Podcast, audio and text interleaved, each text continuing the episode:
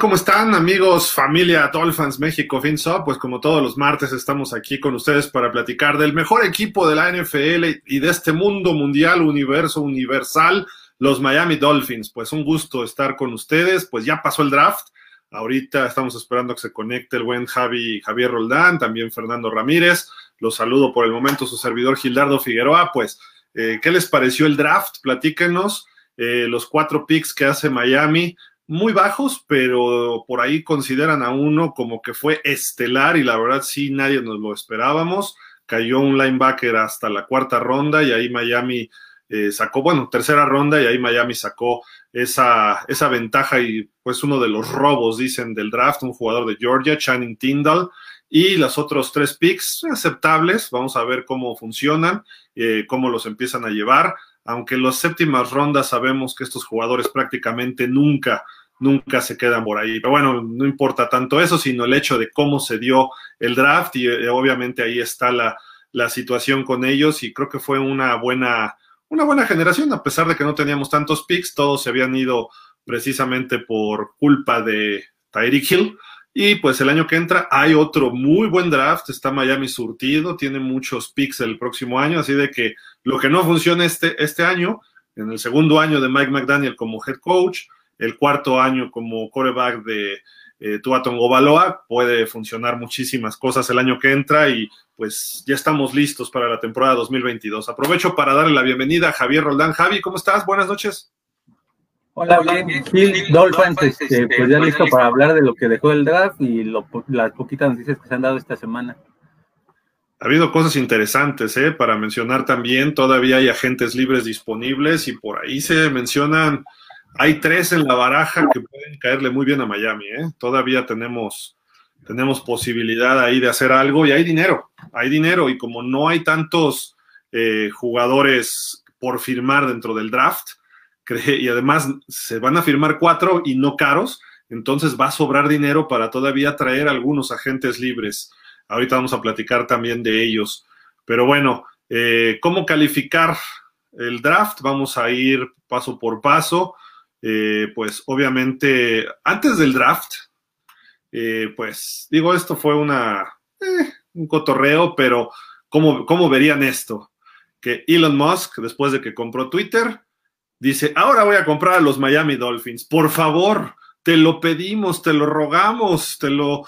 Eh, ¿A dónde te escribimos? ¿Dónde está Tesla? Creo que está ahí en Silicon Valley, bueno, en Seattle, no sé en dónde, en qué parte esté concretamente las, los headquarters, los, el corporativo de Elon Musk, de Tesla, de SpaceX, ahora de Twitter. Por favor, compra los Dolphins y sabemos que tú, a ti te gusta hacer eh, las empresas, no el hecho de que tú la compres, Elon, significa que Miami va a dejar de ser un equipo como es. El hecho de lo que tú contratas de gente en la gerencia general, en el presidente y cómo te manejas, eso es lo que queremos en Miami, un equipo joven, renovado, con una visión eh, innovadora, nueva, eh, totalmente, pues, visionaria, con un echados para adelante, que si, si tu CEO o tu dueño tiene ganas de ir a Marte y quiere llevar a la gente a Marte, imagínate dónde puede llevar a los Dolphins. O sea, ese, ese tipo de personas son las que tienen que ser los nuevos dueños de la NFL y obviamente los Dolphins necesitamos a alguien así. Ya si nos ponen a Jeff Bezos por ahí, pues bueno, nos conformamos con él, ¿no? También el, el señor de Amazon, aunque ahí habría intereses eh, pues con la NFL, ¿no? Porque él maneja la, todo lo que serán las transmisiones a partir de este año, en los jueves por la noche. También ya se incorpora Fernando Ramírez. Fer, ¿cómo estás? Buenas noches. Perfecto. Hola, hola Gil, Javi, Dolphins, un gusto estar con ustedes. Un poquito tarde, pero aquí estamos ya listos. todos llegamos tarde, no te preocupes, estamos todos así. Eh, también la semana pasada, pues antes del draft, eh, los gerentes generales responden en conferencias de prensa breves, algunos sí dicen, eh, tratan de sacarle los periodistas, tratan de sacarle de alguna forma, pues hacia dónde va el equipo o cuál va a ser la estrategia. Y le preguntaron a Chris Green concretamente sobre Tom Brady. Le preguntaron de, pues, si ha habido acercamientos para que Tom Brady llegara a los Dolphins, etcétera. Y él dijo, tan solo voy a hablar del draft. Aprecio o le reconozco esta pregunta. Pero ¿por qué no negarlo? ¿Por qué no lo niega? Esa es la pregunta. ¿Por qué no sale negando diciendo, no, no hay nada con Tom Brady? No, o sea, Tom Brady va a jugar para los Bucaneros, no hay nada con él. ¿Por qué diablos no negar algo? ¿Qué, qué pierdes con eso? De que Tom Brady, ahora que sea el dueño de los Dolphins, te, va a echar algo en contra. Pues no, digo, no va a ser dueño, va a ser socio. Eh, de que Tom Brady en verdad estaba cerca de Miami, entonces no puedes ir contra tus principios de decir una mentirijilla. Entonces, el, el hecho de que no lo niegue Chris Greer, a mí me da a entender de que Miami ha intentado, pues cuando lo de, Brian Flores, en enero con Sean Payton, y hace como dos, tres, hace como un mes otra vez se especuló muchísimo después de que Tom Brady anuncia su regreso a la NFL. Entonces, digo, pues es tan fácil, no, para nada, miren, vamos a hablar del draft, pero ¿saben qué? Eso de Tom Brady es falso, no existe aquí. Bye, te lavas las manos, lo negaste y ya quedó claro. Pero no lo puede negar el señor, ¿por qué? Porque el señor Ross y Bruce Bill están necios de que quieren a Tom Brady en el equipo y jugando, y después que sea su socio. Entonces, queda clarísimo esta situación. A mí me queda muy claro, todos los que sospechábamos de que no había nada con Tom Brady, ahí está. Tom Brady sí lo ha buscado Miami. Y eso va a ser un problema para Stephen Ross cuando hablen del tampering de Brian Flores, ¿no? En ese, en ese juicio, así de que se va a poner difícil la situación para, para Ross, porque sería tan fácil de Green. No voy a hablar de otra cosa que no es el draft, pero eso es falso, no ha habido ningún acercamiento. O a lo mejor se está cuidando porque sí ha habido acercamiento, y no quiere que le filtren por ahí algún mensaje de texto con Brady o alguna reunión que tuvieron con Brady, bla, bla, bla, bla. Entonces, Brady sí ha estado cerca de ser parte de los Dolphins, eso me queda clarísimo, clarísimo con la respuesta de, de Chris Greer, pero en fin. Este, pues vámonos ahora sí con lo del draft, ¿no? Que es lo que, a lo que le truje Chencha, ¿no? Aquí están los cuatro picks, no sé si quieran comentar, ahí leerlos ustedes, pero bueno, ahí están los cuatro picks que tuvo Miami. Este, dale, Javi, si quieres, tú comenta, o sea, léelos y ahorita ya vamos desglosando uno por uno, ¿no? Bueno, en la tercera ronda de este draft, este, en la posición 102, Miami seleccionó a Channing Tyndall, linebacker de Georgia. Y en la cuarta fue este Eric Squantman, eh, sí, es, es es, es su calma, ¿no? Yo creo que sí está raro el apellido. En lugar 125. En la séptima, en la 224, seleccionó a Cameron Code, linebacker.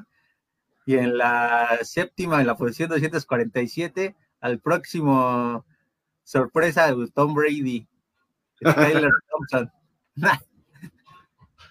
Imagínate, el siguiente gran coreback de la NFL.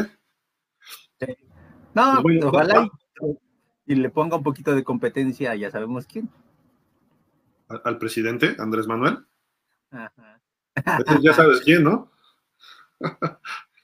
Pero bueno, ¿qué les pareció este hombre? Nada más de verlo, da miedo. O sea, tiene cara de que va tras todos los jugadores, tiene una velocidad espectacular. Ahí todavía no, creo que todavía le falta desarrollar un poquito de físico, pero este cuate corre las 40 en 4.41, 4.42, si no mal recuerdo, dijeron por ahí. Eh, es, dicen que es el robo del draft, porque cayó hasta la tercera ronda y muy abajo.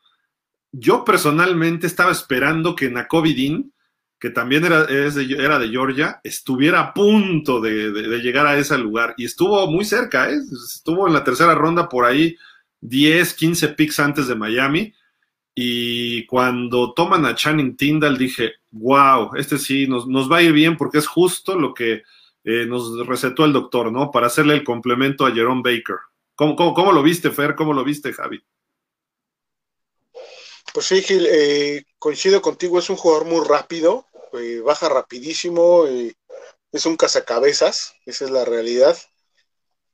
me gusta, sí me gusta, tiene buen tamaño, tiene buen peso, está, viene de la defensa campeona, obviamente, este, me, gustaba eh, en Georgia cómo trabajaba directamente con el ala defensiva que reclutaron los, los, creo que son los Jets los que lo reclutaron, que fue su, su, segundo pick, no recuerdo bien, o su primer pick. No, fue el primer, el primer pick, este... Sí, fue el primero, ¿no?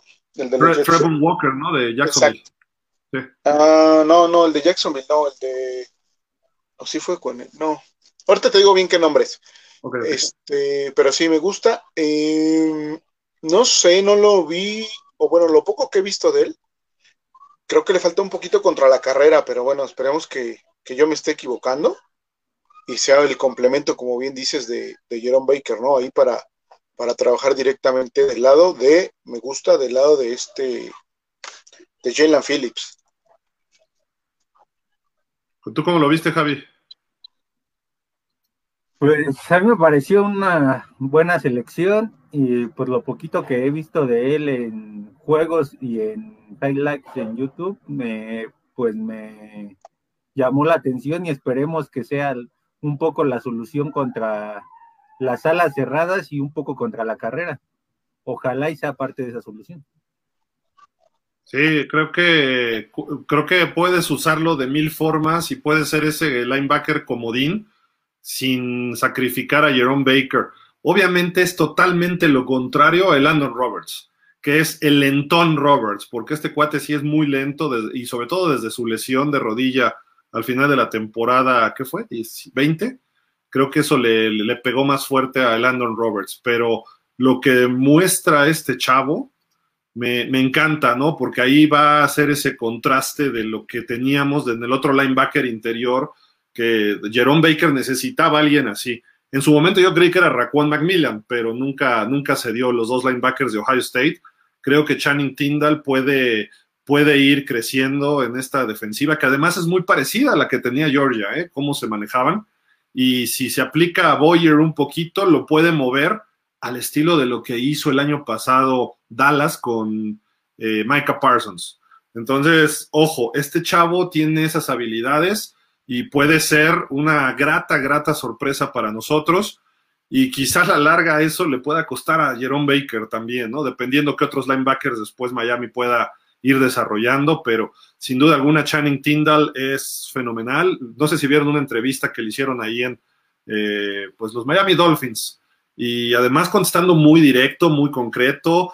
Eh, sí, o sea, no, no es de esos, perdón la palabra, brutote defensivo que no, está pensando, se ve que es muy rápido de mente también y pues sin duda alguna va a ayudar muchísimo y pues a, mí me encantó este pick. Personalmente yo a este pick le pongo 10 por la posición en que estaba. Este chavo se esperaba cuando mucho segunda ronda, tercera baja y casi nos toca en una cuarta, ¿no? Entonces, y Miami no, de, no, no ahí sí no titubeó ni tantito eh, Chris Greer dijo, vámonos por él. Y como ya todos los veteranos habían sido con la ofensiva, perfecto. Ya se habían ido los mejores linieros ofensivos. ¿Qué, ¿Cuál era la otra eh, falencia de los Dolphins? Linebacker. ¿No? Entonces, para mi gusto fue perfecto ese, ese pick. Yo sí le pongo el 10 y perdónenme que a lo mejor traigo la bandera ahorita, así de Miami. Estoy muy emocionado, pero este pick valió el draft para mí. Los demás están bien, pero este cuate por lo que teníamos, es prácticamente un titular del equipo. ¿eh? Yo lo veo así, semana uno. No sé, Javi, ¿tú qué opinas? Aquí yo diría que hay dos posiciones en riesgo, que es la de Landon Roberts y la del flojo. Entonces ahí yo creo que, que esos dos van a tener que esforzarse el triple este receso de temporada para competir con él. Porque lo que se vio en juegos, y te digo, en Headlock te lo pude revisar, es un linebacker impresionante y te va a servir para presionar al coreback y para tratar de tener la carrera. Entonces, veamos qué puede hacer este, el cuerpo de linebackers, que se puede decir suplentes, para que gane este, ese lugar como titular. Fer, eh, tú, tú, tú, ¿qué, ¿qué, calificación le pones, Javi? Perdón, antes de ir contigo, Fer. Aquí sí un 10 porque se atendió una de las necesidades que todavía este, tenía el equipo.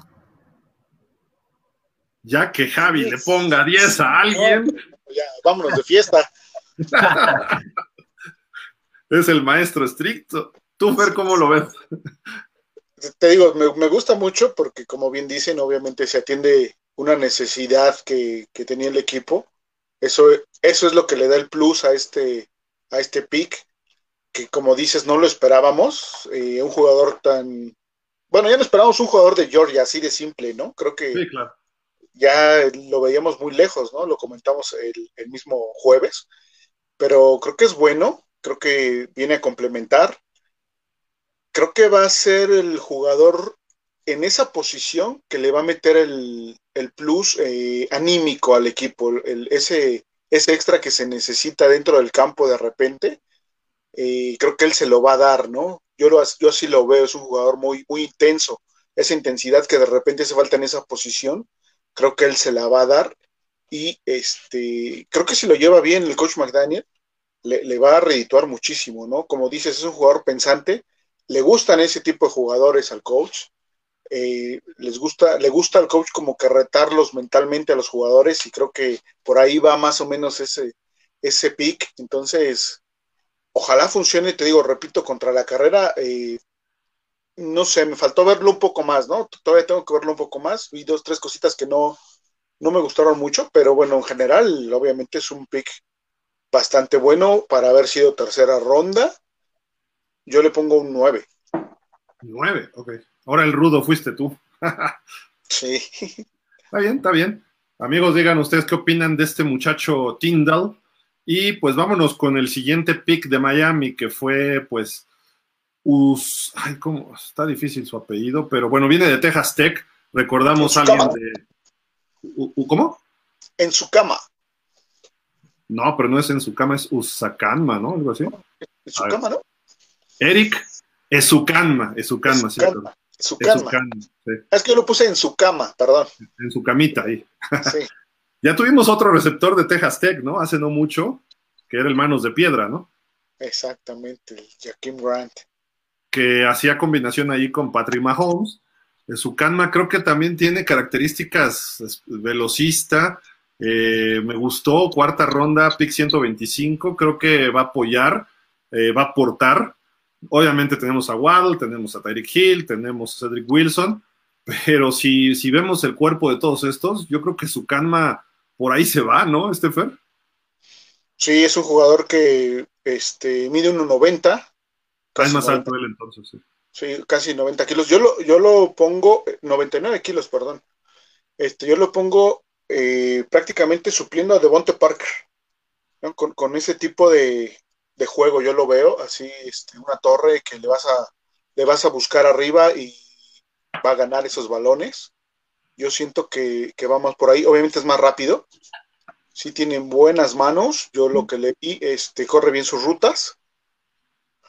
No hace todas las rutas, esa es una realidad, no trabaja hacia la parte central del campo tanto, o no sé si así lo usaba nada más este, Texas, pero no lo vi trabajando hacia la parte interior del campo. Que bueno, que en Miami no hay problema, hay quien lo puede hacer muchísimo mejor. Entonces yo lo veo más este, por, el, por el tercio externo del campo, ¿no? Jugando más esa parte. ¿Tú cómo lo ves, este, Javi? Pues a mí me va a gustar porque puede ser ese receptor sorpresa en la ofensiva y pues esperemos que en cierto momento le dé descanso a Jalen Waddle a Tyrek Hill y pues eso les permita cerrar ya bien en el, el tercer y cuarto cuarto donde va a ser clave el rendimiento de ambos. Entonces, para mí, él yo creo que va a ser el factor sorpresa de esta ofensiva. Bueno, yo no lo veo jugando de entrada tan, tanto, ¿no? O sea, sí va a tener algunas jugadas y se queda en el equipo, pero no lo veo, eh, ¿cómo te diré? Como que siendo el, el segundo receptor de, de, los titulares, ¿eh? No, a lo mejor el cuarto o quinto, pero a, en algún momento le vas a tener que dar descanso a Gil y a cuarto. Sí. Pero se supone que está Preston Williams, ¿no? Para, para esos. No, yo, yo lo veo en el, en el roster yo lo veo en el cuarto por encima de Preston Williams y del que me digan, ¿eh? Sí, claro, físicamente, por Digo, supuesto que sí.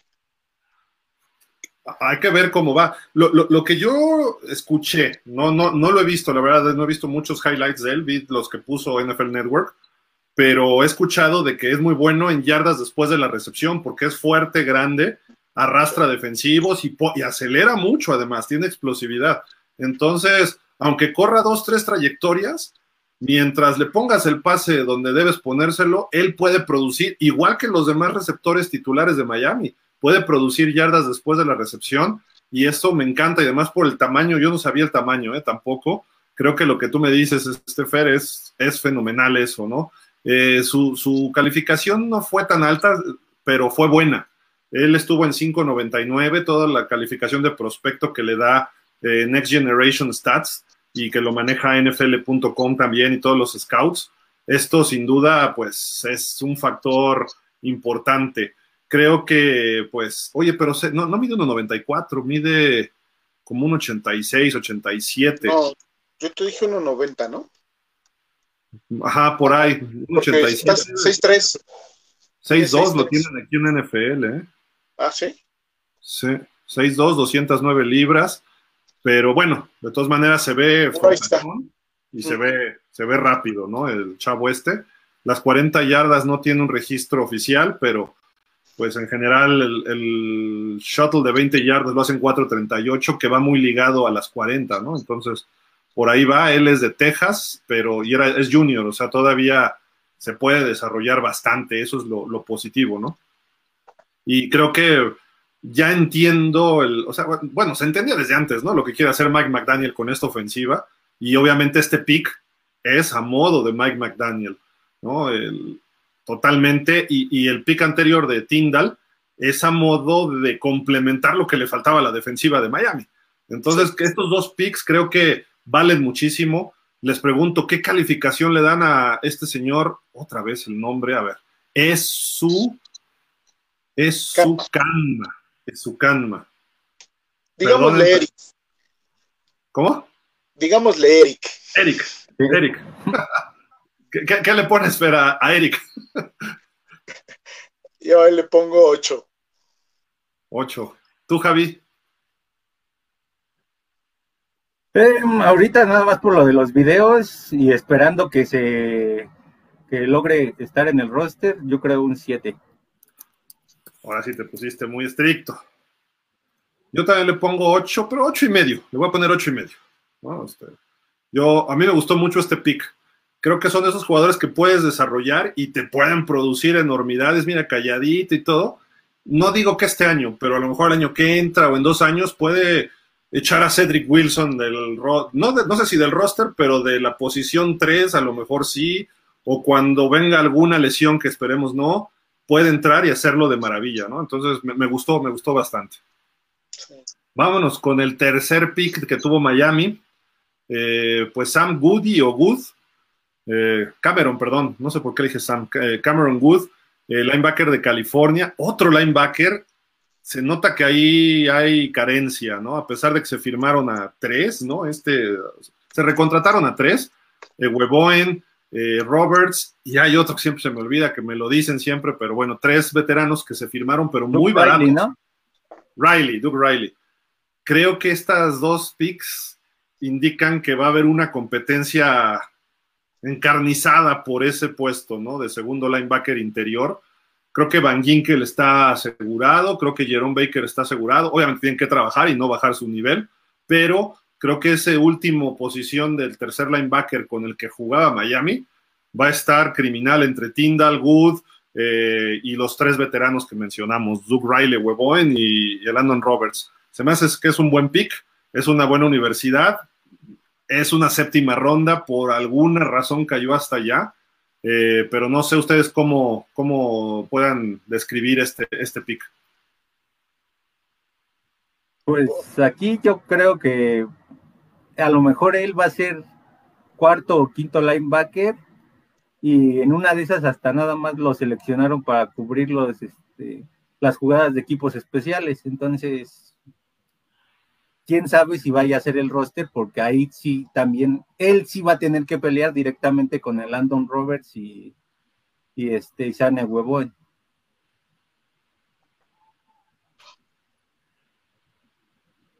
¿Tú cómo lo ves, Estefer? A mí me gusta, es, es, un jugador rápido, nuevamente este, está buscando jugadores muy rápidos, eh, el coach. Este, es un jugador grande, de buen tamaño, tuvo una calificación pues, más o menos buena o regular, por así decirlo, pero yo lo que destaco de él es su cobertura de pase. Me parece que es un linebacker que trabaja muy bien la cobertura de pase, no tanto así la de la carrera, ¿no? Que es lo que hemos estado padeciendo, ya lo hemos comentado mucho, pero creo que se puede complementar muy bien con, con Baker o, o quien esté en ese momento, ¿no? Eh, mm, destaco, te digo, o sea, la parte de la cobertura de pase me gustó muchísimo, ¿no? Es lo que más le destaco a este jugador.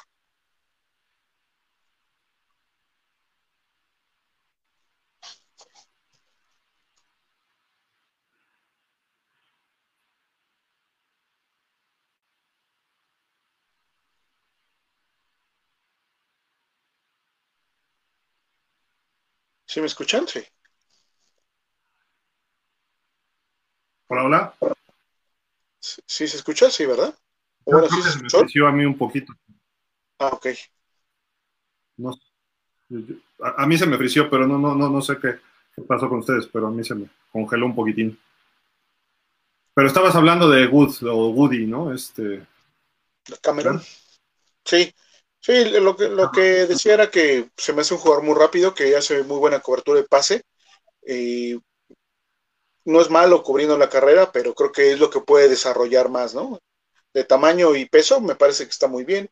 Entonces, este, pues una buena adición. Sus calificaciones fueron de 5.65 senior de la Universidad de California, eh, 6.3, estamos hablando como 1.92, 93 por ahí, 240 libras, como 110 kilos más o menos. Eh, creo que el físico puede calificar, aunque algunos, algunos scouts lo ponen como que le falta tamaño. Él principalmente es externo. Exacto. puede hacer el equipo si se aplica en equipos especiales y puede ser un reserva de Van Ginkel, por ejemplo, ¿no? Exactamente, sí, es un más, más que pelear el puesto de segundo interno, ¿no?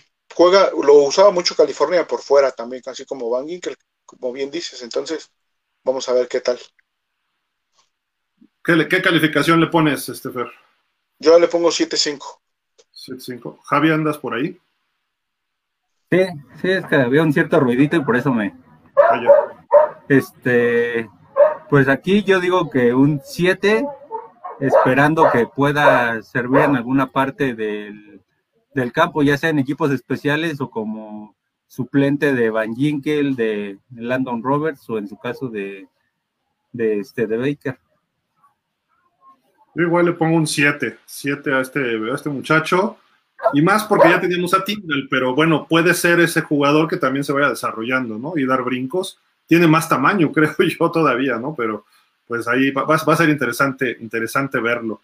Y el último pick que tuvo Miami fue también de séptima ronda y aparece un coreback, un coreback y había disponible el que yo quería, Carson Strong, que todavía lo firmaron hasta como agente libre no reclutado los Eagles después, pero entiendo la razón por el sistema que maneja Miami. Este chavo tiene movilidad, Carson Strong no. Carson es muy fuerte, como su apellido lo dice, pero este chico, Skylar Thompson, tiene movilidad, puede, tiene brazo aceptable, eh, ha hecho las cosas bien en Kansas y creo que también ha jugado incluso como receptor, ¿no? No sé si, si algo así escuché. Pero Javi, a ti te gustó mucho este pick, ¿no? Sí, sí, quizás sea como lo acabas de mencionar, Gil, porque la situación es, es este, empezar a ver si se acopla a tu sistema y pues pueda este, generarte un poco de presión sobre tú. ¿Tú crees? ¿Tanto así?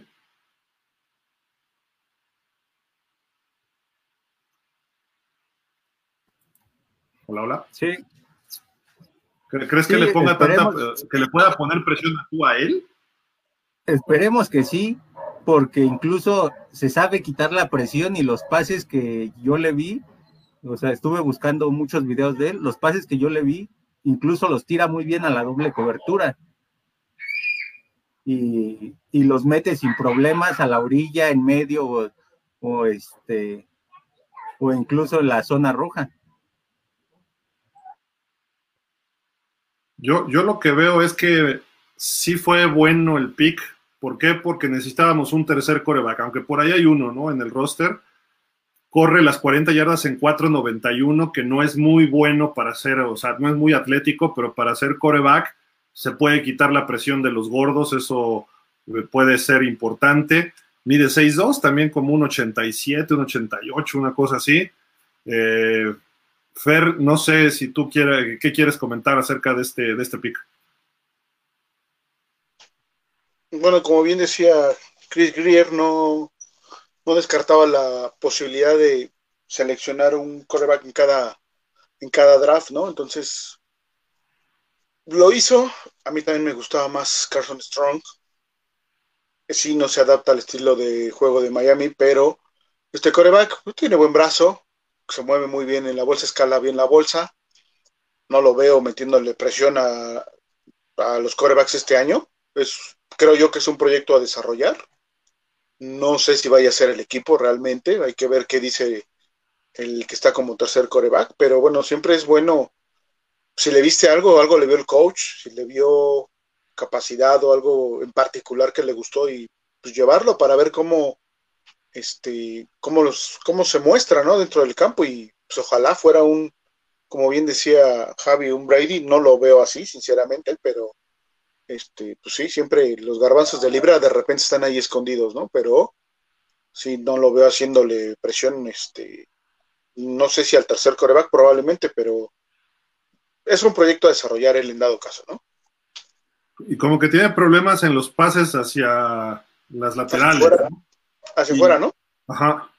Y pues también el asunto es que sus estadísticas no son tan, tan llamativas, pero tiene esa movilidad y también no está tan jovencito, tiene 25 años, ¿no? Así como para desarrollarlo tiene que ganarse el equipo rápido y estar ahí presionando a, a, a no a Brisetta, a Bridgewater a Bridgewater para tratar de ganarse ese puesto de segundo coreback, ¿no? Entonces, eh, creo que hay que trabajarlo y puede ser que sí sea un coreback de escuadra de prácticas, ¿no? Pero vamos a ver, vamos a ver, esperemos que no vengan las lesiones, ¿no? Que, que prácticamente podemos decir que se van a dar, ¿no? En Miami con Tua y con Bridgewater, entonces a lo mejor ahí es donde puede él entrar y tener algunas, eh, pues algunas posibilidades, ¿no? Pero obviamente hay que tomarlo con calma. Yo no diría que va a ser el próximo Tom Brady, porque pues, Tom Brady en colegial mostró más cosas en una universidad mayor, eh, por, aunque fue una temporada nada más y lo tenían en la banca.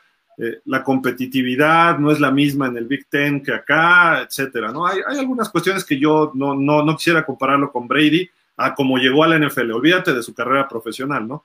Entonces ya Brady traía otro, otros antecedentes. Eh, no significa que no pueda hacer ese coreback que, que, dé el brinco, ¿no? Y, además lo que él tiene es, también tiene algunas lesiones.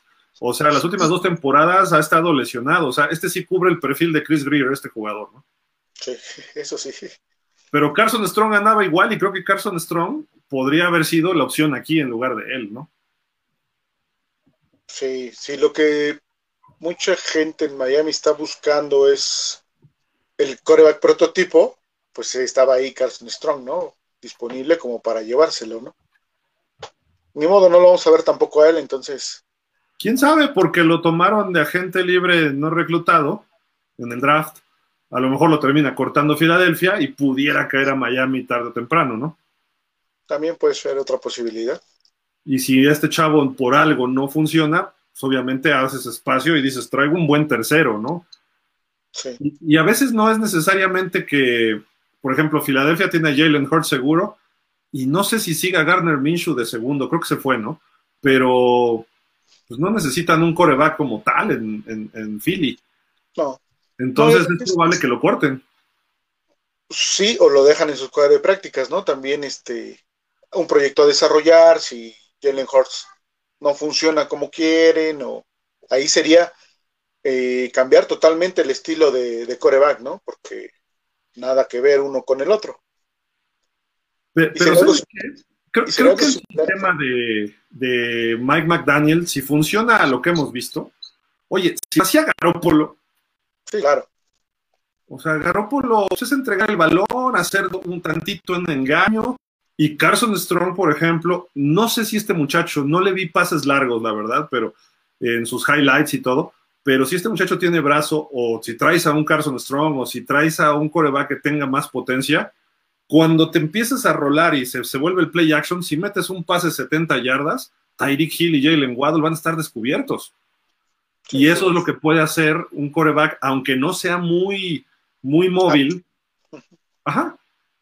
Se da tiempo y vámonos, mete el bombazo de 70, 80 yardas, ¿no? Eso es lo que se pudiera buscar y creo que yo es lo que veía en Carson Strong, pero no se fueron por él.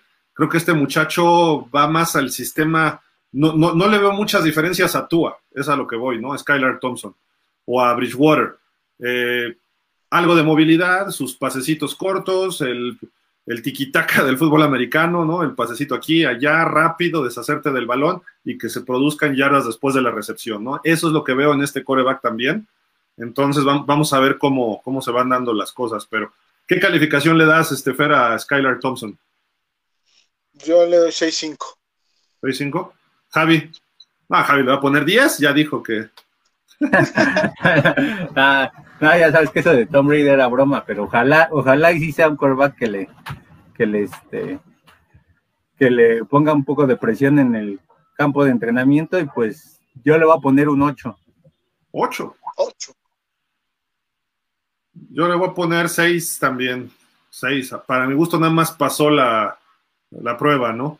Eh, insisto, creo que había, no solo Strong, había otros dos, tres quarterbacks con mejores calificaciones que este chavo, todavía disponibles por ahí. Pero por lo menos se cubrió esa área y por eso le pongo el 6, si no le pondría hasta el 5. Pero vamos a ver, a lo mejor este chavo empieza a desarrollarse, ¿no? Pero amigos, ustedes díganos qué opinan de estos picks y vámonos con los agentes libres no reclutados. Aquí está la, la primera, son 12 los que yo tengo. Kellen Dish, un tackle de Arizona State, suena interesante. Blaze Andrews, guardia de Minnesota. Ty Clary, centro de Arkansas, de Arkansas, el primer centro que vimos en todo lo del draft de Miami. Creo que todavía por ahí pudiéramos hacer algo por JC Tretter, que está disponible todavía. Y Tommy Heatherly, este pateador de despeje de Florida International o de la Universidad Internacional de Florida. Estos cuatro fueron tomados como agentes libres no reclutados, ¿no? Eh, aquí para que se vea el chiquilín, ¿no? El tackle este dish. Creo que puede entrarle a la competencia, ¿eh? En la línea ofensiva. ¿Cómo lo ven? Bueno, sí, sí, está bastante grande, o sea, es un jugador de muy buen tamaño. Eh, yo lo que vi que tiene movilidad, tiene buen trabajo de piernas. No sé qué tan qué tan bueno, o sea, realmente no los teníamos en el radar, o sea, hasta que ya cayeron a Miami. Por algo lo seleccionó el coach. Creo que va eh, trabajando obviamente la necesidad de la línea. En esos dos primeros picks de, los no reclutados es directamente a la línea ofensiva, ¿no? Entonces, creo que es tener eh, cantidad para después este, obtener la calidad que, que más destaque dentro de esos jugadores y quedarte con lo mejorcito, ¿no? Sí, estuvo interesantón esto que, hicieron. Eh, de estos cuatro, tres linieros ofensivos, Javi, creo que se nota la necesidad, ¿no? Sí, sí, aquí quizás yo creo que la prioridad debe ser la tercera, porque es donde más dudas tienes y quizá es donde tienes que empezar a trabajar de la mano con Tua para que tenga comunicación con su centro. Entonces, ojalá y este chico sea quien pueda hacer la respuesta y tanto McDaniel como Bevel y el resto, Frankie Smith de entrenadores, empiecen a crear esa química entre Tua y, sus jugadores de línea ofensiva. Sí, pues ahí está, se ve, en esta parte se ve los, una urgencia para Miami, ¿no? La línea ofensiva y lo que se hizo en la agencia libre también. Vamos a ver si Ty Cleary puede colarse por ahí. Son universidades interesantes, los tres linieros, ¿no? Arizona State, los Sun Devils, Minnesota, ¿cómo se llaman? Los Gophers, y Arkansas, este, donde jugó ahí Jimmy Johnson, ¿no? Con Jerry Jones. También son eh, universidades que tienen su prestigio, pero obviamente los tomas a ver si estos jugadores son 12. Si se queda uno, es porque en verdad se la rifó o por algo cayó muy feo, ¿no? Eso hay que señalarlo de entrada, ¿no? Ninguno de estos creo que sea una solución a mediano o largo plazo, pero alguno puede colarse. Luego viene, ah, espérenme, este no es, este viene acá del 5 al 8. Saquander White, corredor de South Carolina o de Carolina del Sur. Luego Kader Coho, un corner de Texas AM Commerce, que es una división 1A, me parece. Luego viene Braylon Sanders, receptor de Ole Miss de Mississippi. Y Elijah Hamilton, un corner de Louisiana Tech. Creo que aquí podemos destacar al corredor de Carolina del Sur, ¿no? Saquandre White, que si lo vemos su físico, pues no brinca nada con Gaskin o con Chase Edmonds, ¿no? Sí, es un jugador que pesa, ¿qué? Este, 95 kilos, por ahí así. Eh, estatura, pues igual 1,85, entonces, este, pues es un poco más de lo que tenemos, ¿no? Habría que, que ver qué, que, le ven. O sea, es que ya con estos jugadores sí es más complicado y es ver lo que se va a ver en el día a día. Valga la redundancia de mi expresión, pero pues es lo que vamos a, tener que esperar, ¿no? Sí, de acuerdo. A mí es el que más me llama la atención este corredor, porque de los demás que, tenemos es un corner y de una universidad de una división no estelar, entonces pues lo que tenemos más fuerte son corners. Y bueno, dos corners, de hecho, Elijah Hamilton, Luisiana Tech sí es una división importante, y Braylon Sanders, pues creo que es uno de esos garbanzos de a libra, a ver si pega, ¿no? Sí, aquí parece que van a tener un lugar, este, un lugar asegurado cualquiera de esos dos corners, porque tenemos un bot de primera ronda en el roster, y entonces creo que ya debe estar haciendo sus maletas para irse a su casa. ¿Tú crees que pueda tumbar a este a Noah? Sí, sí, no, sería muy, necesitaría este, mejorar muchísimo en estos campos de entrenamiento para tener un lugar seguro.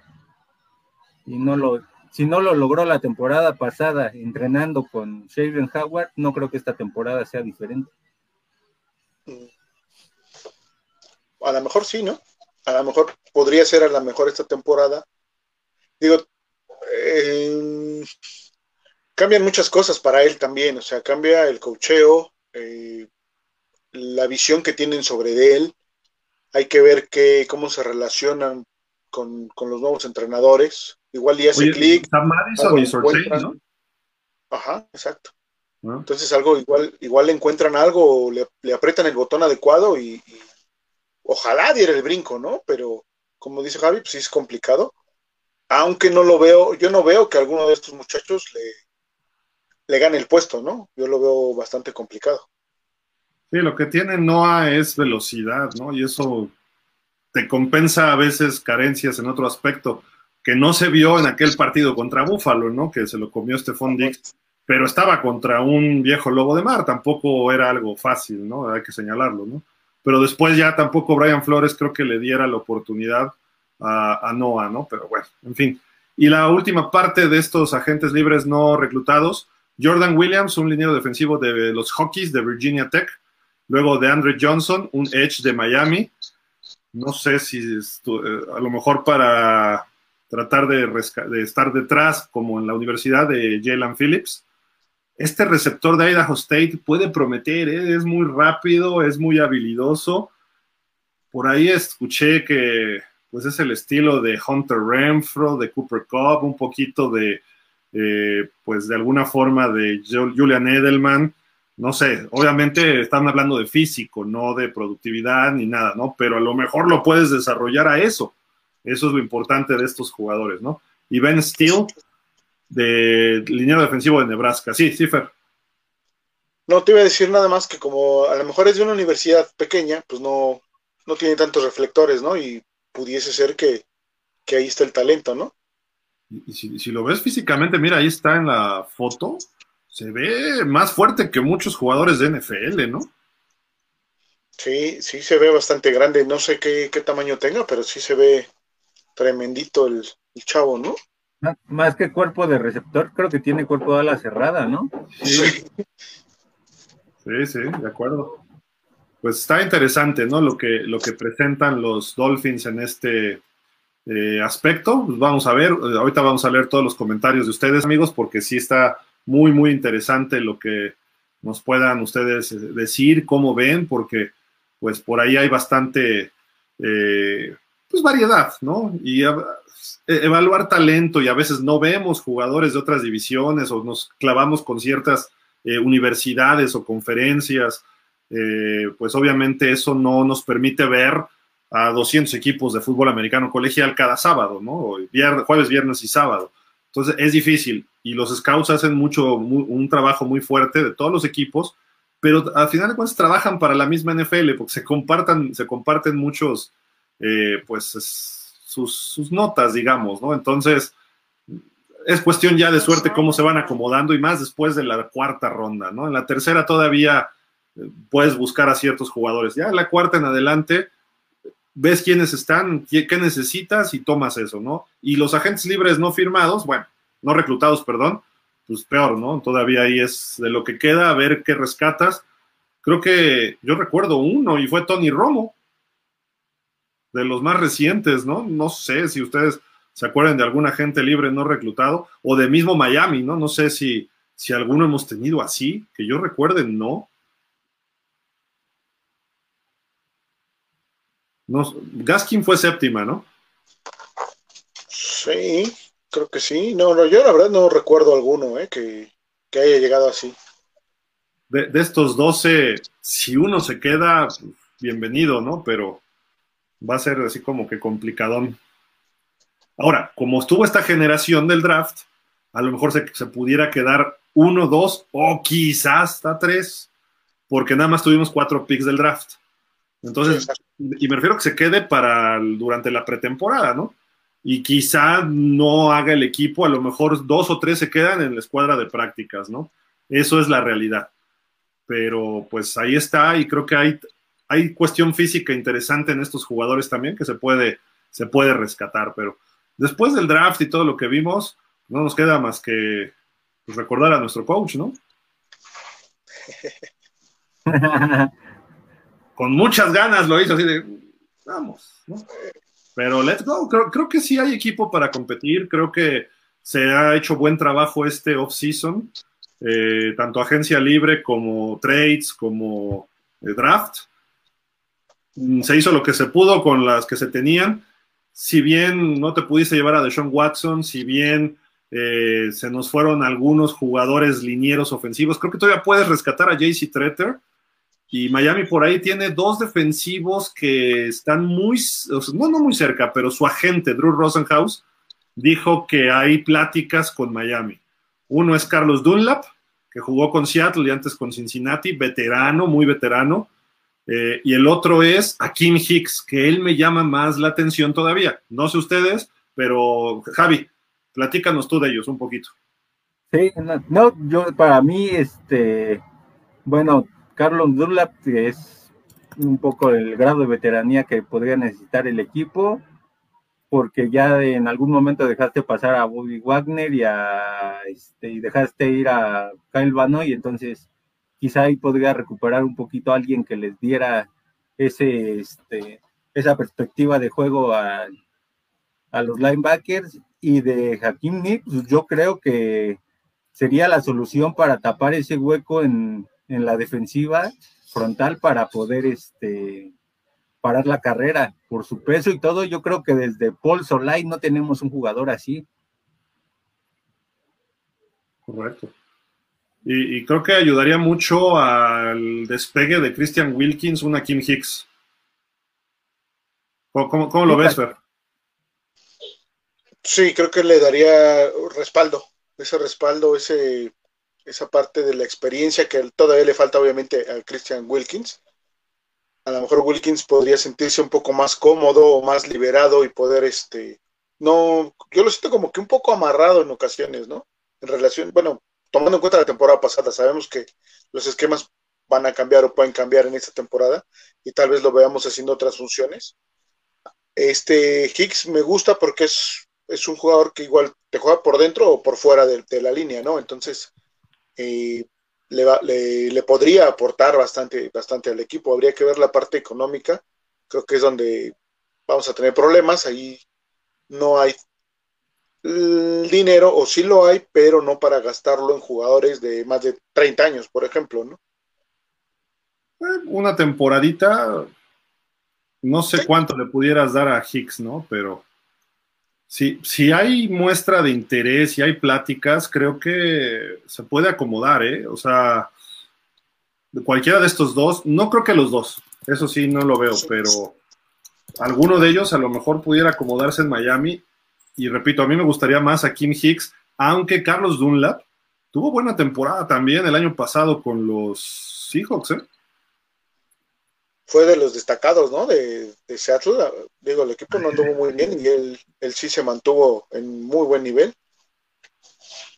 Y creo que es uno de los que se va porque se va Russell Wilson. Entonces, eh, podría ser también una edición interesante. Ojalá alguno de los dos llegara, creo que sería favorable o bueno para, para el equipo, ¿no? Independientemente de cuál de los dos sea, creo que aportarían.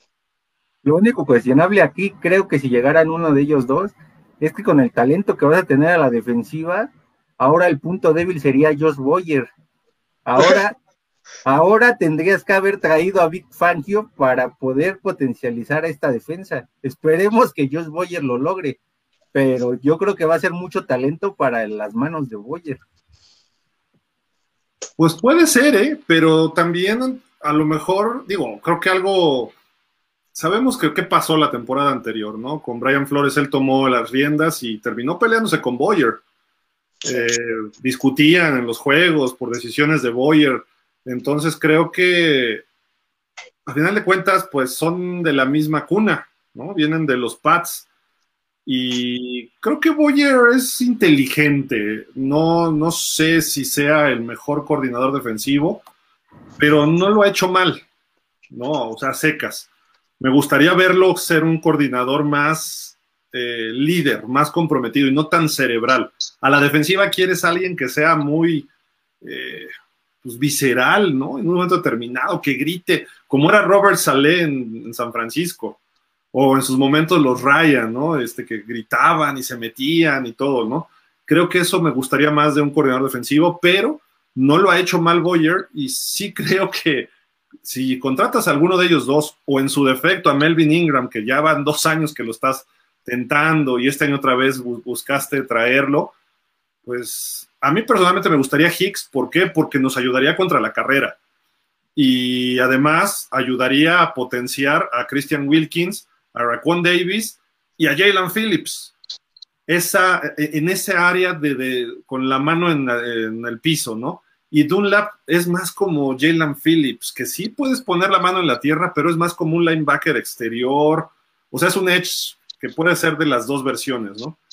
Yo personalmente me, inclinaría porque Miami jugara con un 3-4 o 4-3, dependiendo cada circunstancia.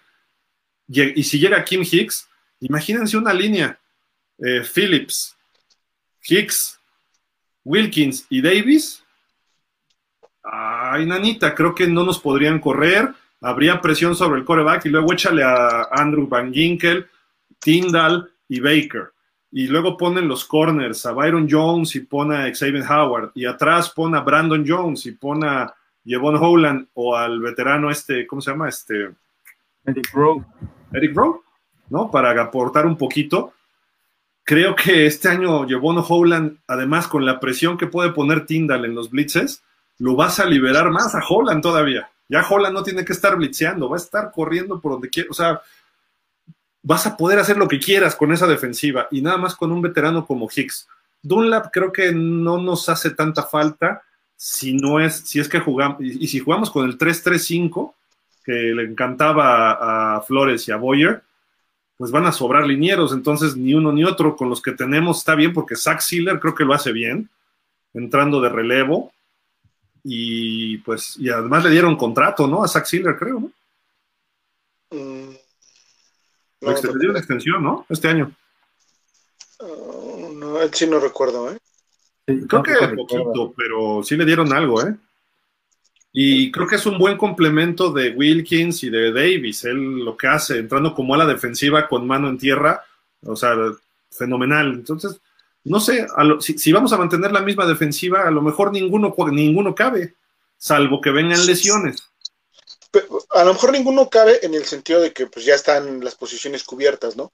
Pero eh, mantener la calidad sería importante o mejorarla un poco. A lo mejor el, el que, estar, que estén ahí presionando, empujando a los titulares, eso va a ser genial, ¿no? A diferencia de la ofensiva que necesitas o necesitabas, este, soluciones para poner en el campo inmediatamente. En la defensiva no. En la defensiva las tienes, pero necesitas generar detrás de ellos para qué? Para que el nivel de esa defensiva se mantenga o incluso se incremente, ¿no? Entonces, creo que son las dos ópticas en las de los dos lados del balón que, ha tomado Miami en este momento.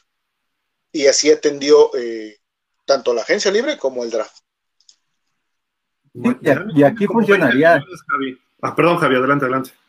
No, y aquí, por ejemplo, si llegas a contratar a, Hicks, puedes rotar este incluso en primera y en tercera oportunidad tanto a Hicks como a Wilkins. Entonces, o cuando tú consideres que son este oportunidades de segunda y corto, tercera y una, cuarta y dos, cosas así, a lo mejor hasta ponerlos a los dos. Entonces, ahí él, sería una buena solución para tratar de detener el ataque terrestre contrario.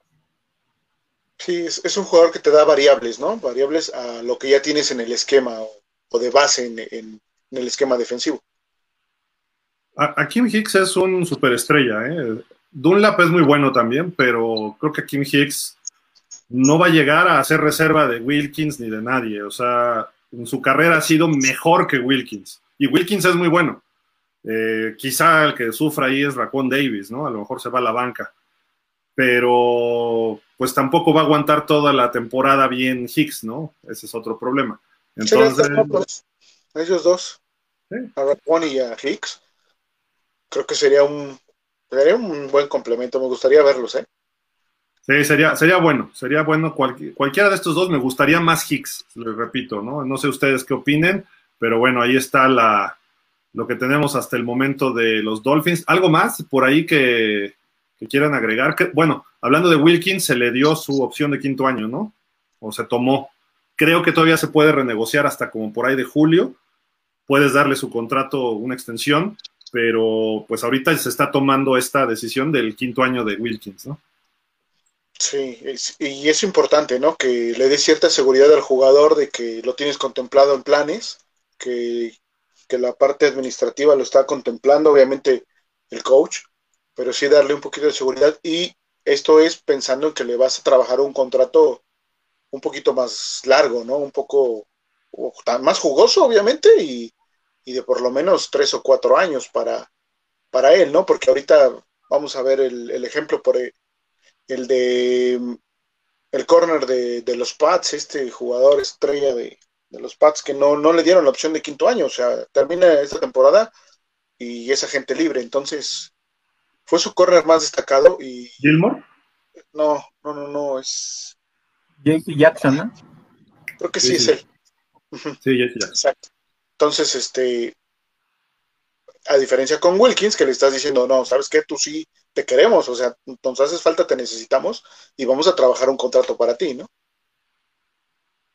Sí, de acuerdo.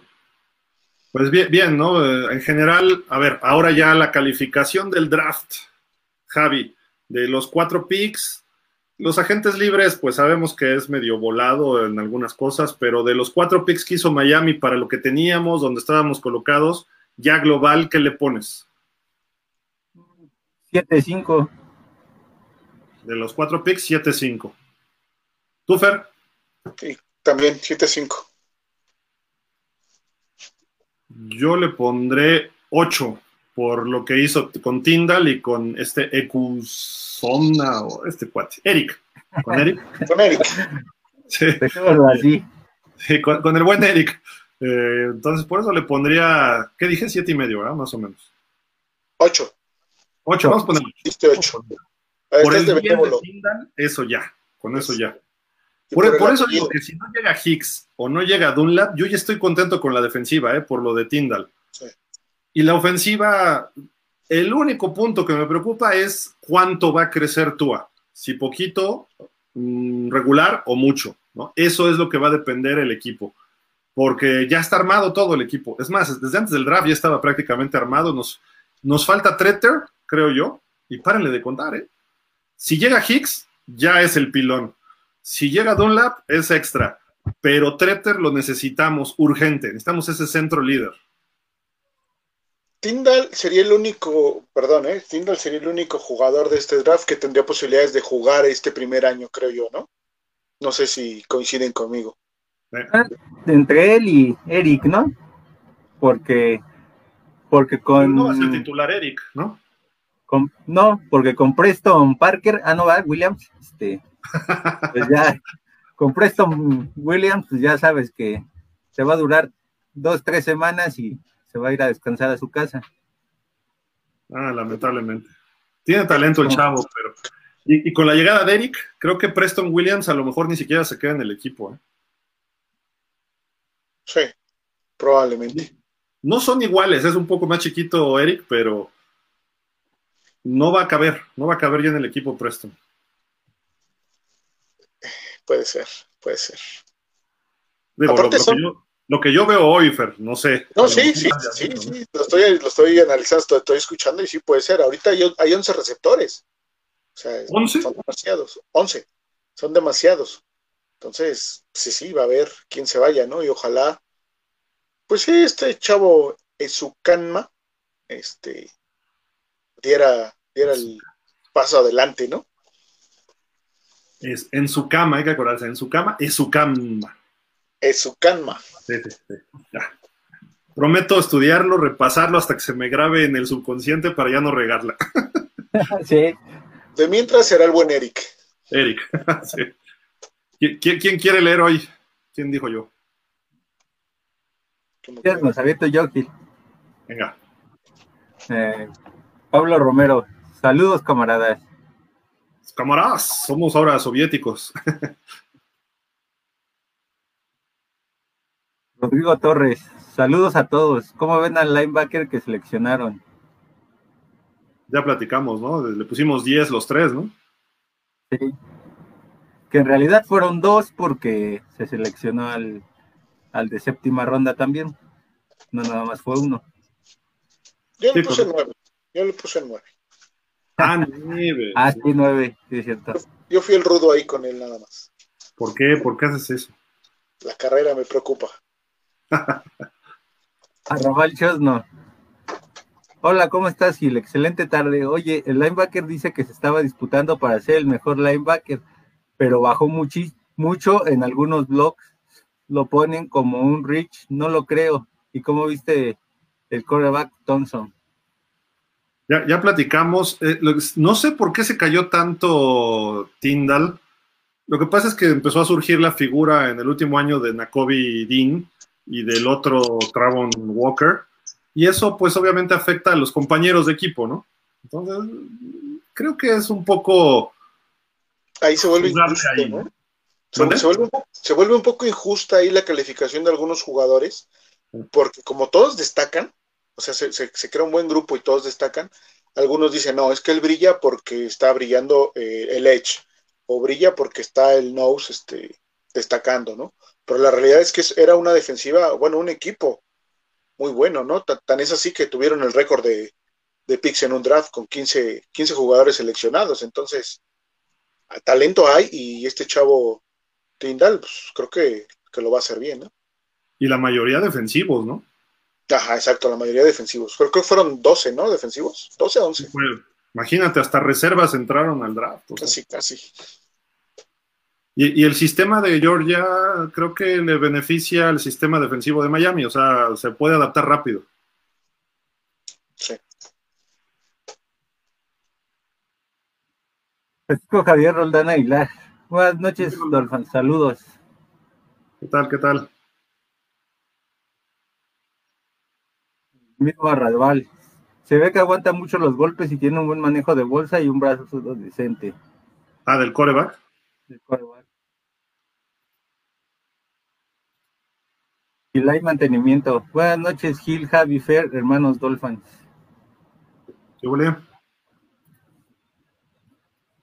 Edgar Chávez. Hola, buenas tardes. ¿Cómo ven al nuevo receptor reclutado en la cuarta ronda? De su canma. Eric. Pues esperemos que por lo menos este quede en el roster en cuarto lugar, que es donde podría estar. Puede pelear ese puesto, eh, creo yo. Edgar Barrera. Hola, buenas noches, Dolphins. Sí me gustó la tercera selección, pero me hubiera gustado más Leo Chemal. Se me figura Zach Thomas en su juego y que salió en la selección siguiente para los Chiefs. Hubo un Zach Thomas reclutado, ¿no? De, nombre, un homónimo. No me acuerdo en qué ronda y de qué equipo, pero sí salió. Pero el, que no salió fue un, primo de Tua, ¿no? Que también creo que por ahí andaba jugaba, no sé si era la cerrada o... Pero bueno, en fin, este... Lo que pasa es que Zach Thomas era un caso muy raro, porque es chaparrón, eh, no era, medía apenas un 80, y digo un 80 para linebacker es pequeño. Sí, claro. Pero este chavo es igual de rápido, igual de agresivo que Zach Thomas, ¿eh? Tyndall. O sea, lo que pasa es que es un poco más alto y es más, quizás está más rápido y no es tan un dado, sino es como que más físico, más, desarrollado su cuerpo, ¿no? Entonces, a mí, a mí me gustó el pick. Zach Thomas no era el pick idóneo, y también sí que cayó, no sé hasta qué ronda, no me acuerdo si fue cuarta, quinta, una cosa así. Fue, fue uno de esos garbanzos de libra que ahí sí mérito a Jimmy Johnson, pero este, no, yo no le pongo ningún pero a este chavo, eh, a, a Tyndall.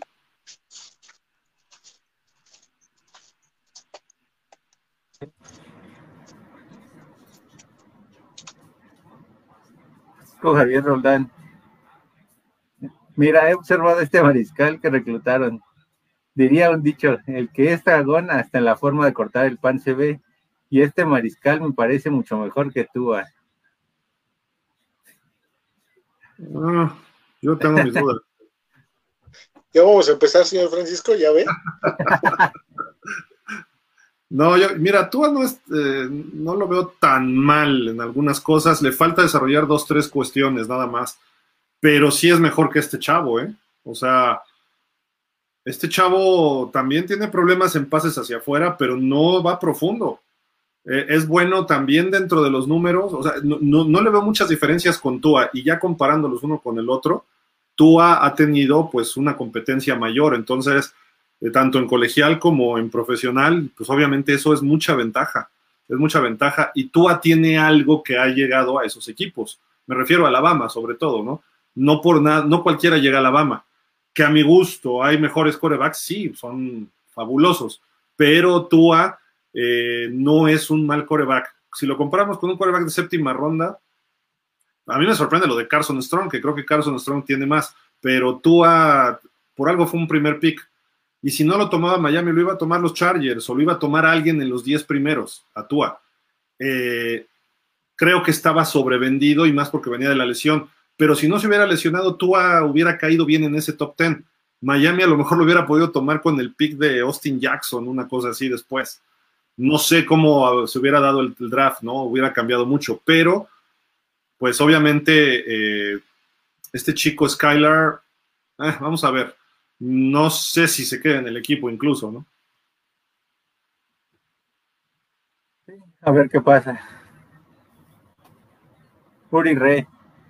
Saludos desde Saltillo, Dolphins.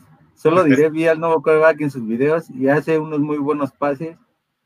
Uno entre, uno entre tres de LSU y uno parecido a Mahomes en el Super Bowl, donde se va cayendo y lanza diagonales. Creo que presionará a Tua. Ok, ok. Mario Scorcia. Hola, Dolphins. Hablando del tema Brady, ¿creen que ya estén dando por hecho que Tua no la va a armar y con esto le darán uno o dos años de juego a Brady? Por cierto, Gil, ¿cómo te parece a Nicolas Cage? yo lo bromeo. Saludos. Gracias. Saludos, Pablo. Nelson Mellado. me gustaron los jugadores que se seleccionaron. El linebacker Tyndall, muy bueno, y el coreback también. Se me hace bueno, vi videos y tienen buen brazo.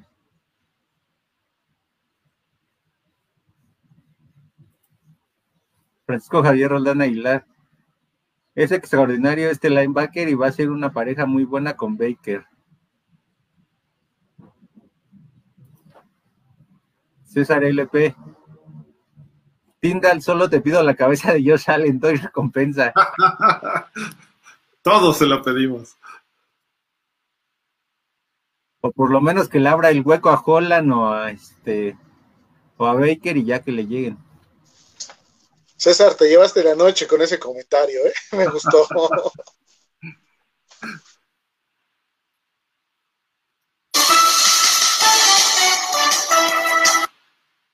Perdón, se me metió aquí un audio. Rodrigo Torres, es triste que no pudieran seleccionar a James Cook. Ah, sí, el corredor. A mí me hubiera gustado más el,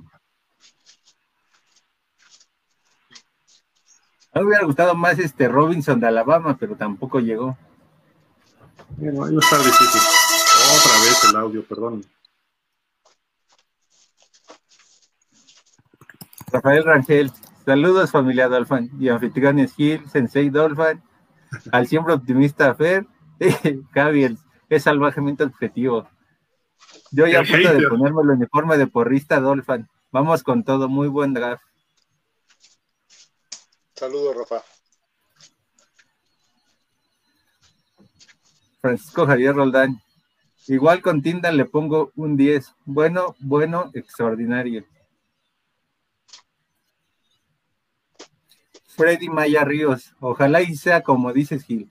Y ya esta temporada sea la de nuestros amados Dolphins. Va a ser de playoff, pero tampoco esperemos. Si, y se pueden dar alguna sorpresita en playoff, creo que sí, pero depende cómo se llegue, ¿no? Pero no hay que hacernos idea de que vamos a ser campeones. O sea, eso tarda. Si se da, como los Bengals, pues qué padre.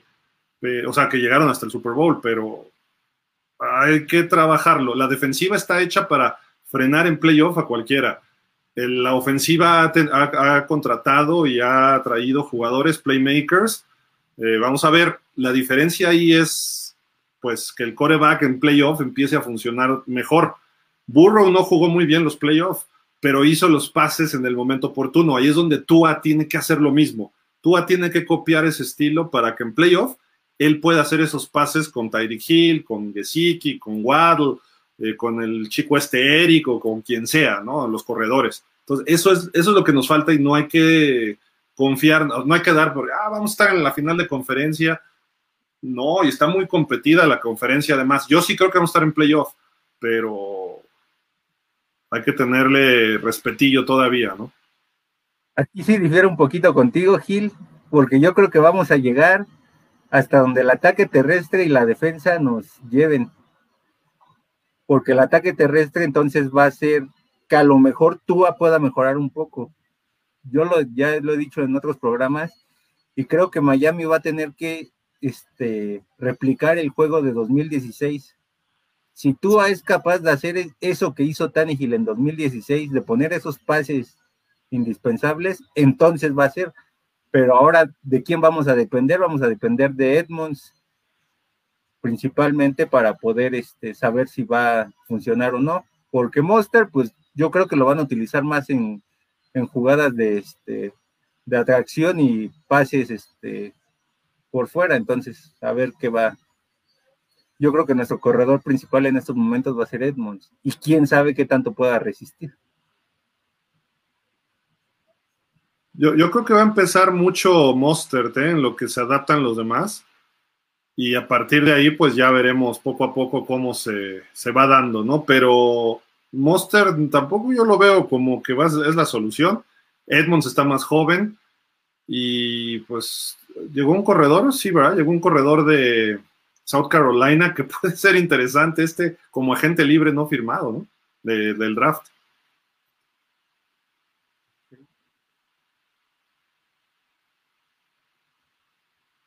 Miguel Darío Pérez Vázquez. ¿Qué tal? Buenas noches a los tres. Buen draft. En general, como siempre, el contraste de Greer. Animalazo para los primeros picks. Y en las bajas le pega. O la otra sí la hace más. La hace más caso a McDaniel. Que se me hace que sí le sabe hablar a Greer al oído. Es que se conocen, ¿no? Ellos. Dijeron, dijo Mike McDaniel que sus papás se conocían. Entonces yo creo que se conocen de tiempo atrás y es más fácil. Y además, McDaniel tiene algo, es inteligente y no es frontal, ¿no? Entonces, ¿eso qué, qué, pasa? Pues obviamente sabe cómo manejar la situación y pues ya le encontró la forma a Greer y creo que están haciendo buena chamba juntos.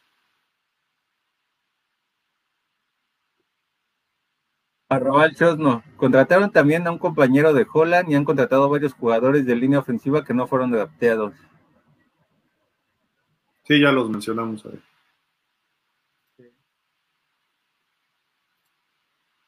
Javier Roldán. Bueno, Eric, por lo poco que he visto, le pongo un 8. bien, bien. Arrabal Chosno. Fuera Baker, que contraten a Dula y al de Osos de Chicago para darles más experiencia a esa unidad defensiva. Fuera Baker, ya de plano, no, bueno. creo que aquí sí sería injusto porque desde los pocos jugadores que en realidad este, ha tenido la intención de entregarse al equipo y pues esperemos que con la llegada de Tyndall mejore un poco su nivel como lo hizo cuando tuvo a Banoy de su lado.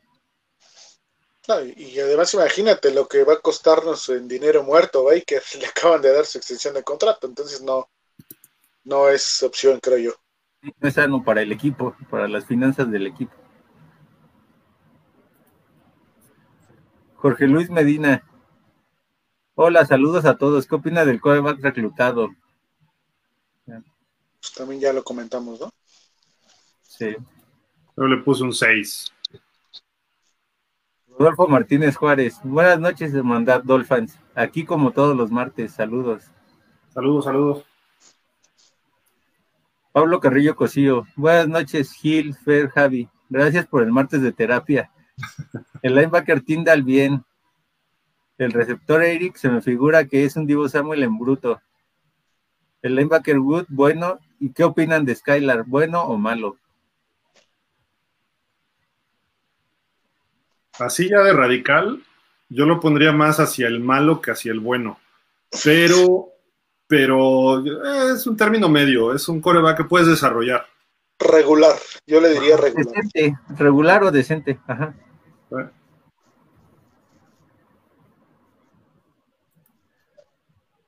Rodolfo Martínez Juárez, ¿cómo ve la selección de Thompson? Es muy difícil que llegue al primer equipo, por lo regular no pasan del equipo de prácticas. Sí, de acuerdo. Más desde una séptima ronda. Sí, el mismo Rodolfo. De hecho, Thompson en sus jugadas en la universidad se ven bien y muestra muy buen brazo.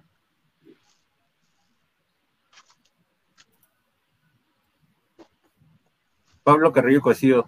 Fer, creo que si estos picks logran conformar el roster final de los 53, me parece, si no me equivoco, automático serían un acierto del Cook McDaniel y Greer, por lo alejados que estaban en el draft, ¿no? Sí, sin duda. Obviamente, si lo trabajaron en conjunto, sí sería de los dos, aunque sí Greer es el que toma por último la decisión. Entonces, sí, por supuesto que serían un gran acierto. Si, si hacen el roster, sería un acierto, pero si jugaran, no sé, el primer año tres de ellos, estaría fenomenal, ¿no? Ya sería un draft excelente para las rondas que tuviste. Déjate de eso, Fer, sería histórico para la NFL. Aparte, sí. Que, que, terceras, cuartas, bueno, la tercera ronda creo que sí va a ser titular Tyndall, pero de todos los demás, o sea, si, uno o dos lo hacen, sería, bueno, uno puede ser, pero ya dos o más sería algo nunca visto, ¿no? O sea, pocas veces eh, jugadores tan, ¿cómo te diré? De tan bajo eh, selección llegan a ser titulares. Y si llegan a ser estrellas, bueno, ahí sí, pues olvídate. Sí, yo, yo por eso decía que el, que el único que veo jugando pues, sería Tyndall, ¿no? A lo mejor. ¿no? y ya los otros dos, este Eric y el este Dobbs, Dobbs, ¿no?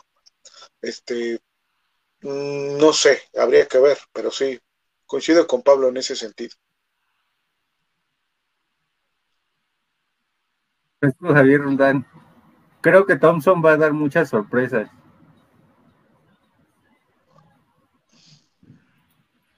Puede ser, puede ser.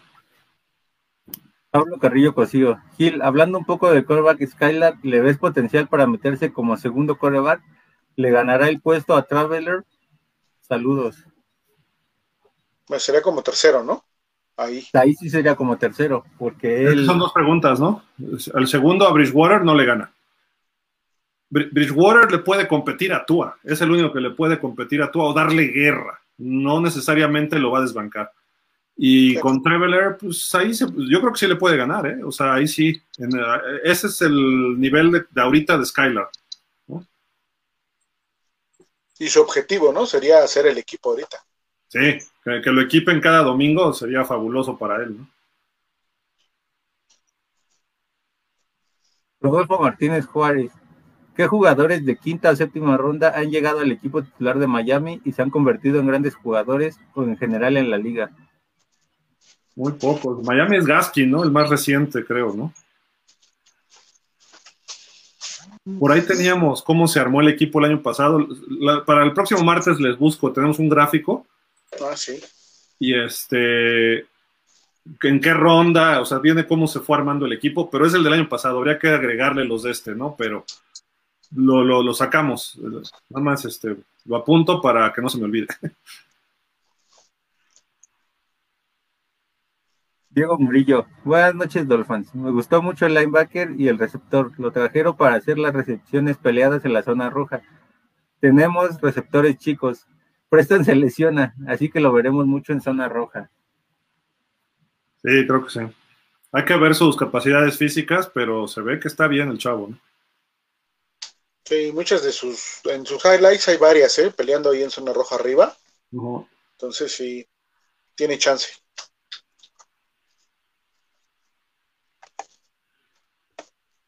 Carlos Luna, ¿algo vieron o no vieron en Carson? No solo Miami, los demás equipos. Por algo se fue sin ser seleccionado, ¿no? ¿Quién? De Carson, Strong. Ah. Sí, mira, a veces el draft, y, lo vimos con Brady en su momento, y ha habido jugadores que de repente empiezan a caer de primera ronda, o sea, hay muchas estrellas de primera ronda que caen a la segunda y eso ya es un fracaso para ellos, porque representa mucha diferencia de dineros. Ahora imagínate a alguien que se sale de una tercera potencial, segunda, tercera o cuarta, como era Carson Strong, que se salga de todo el draft. Si el chavo es realmente competitivo, ese tipo va a, romperla. Si no es tan competitivo, su problema es que también estaba en Nevada, no era una universidad tan importante, ¿no? O tan vista. Entonces eso les afecta. Pero imagínate si Carson Strong hubiera estado en Alabama, en LSU, en Georgia, en alguno de estos. Eh, obviamente hubiera sido hasta primera ronda por sus capacidades. Entonces, varía mucho las cuestiones de cómo lo ven. Aparte, este año el draft, no, no todos los corebacks se fueron. Entonces, ¿por qué?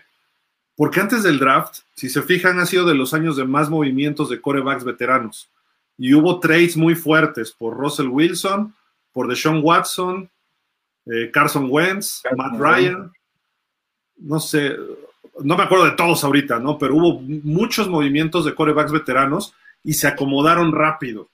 Eh, entonces, pues obviamente cuando llega el draft, necesitas coreback, no, ya me armé con el veterano y tengo un buen reserva. Ok, ya con eso me quedo ahorita. El año que entra me preocupo y pues por eso nada más hubo un pick de primera ronda de coreback, que fue Kenny Piquet de los Steelers en el pick 20, y hasta la tercera ronda, que cayó Malik Willis, si no mal recuerdo, con los Titans, que por cierto ahí pues ya están echando para afuera a Tannehill prácticamente, ¿no? Le están diciendo, ahí está la puerta abierta, ¿eh? Ya.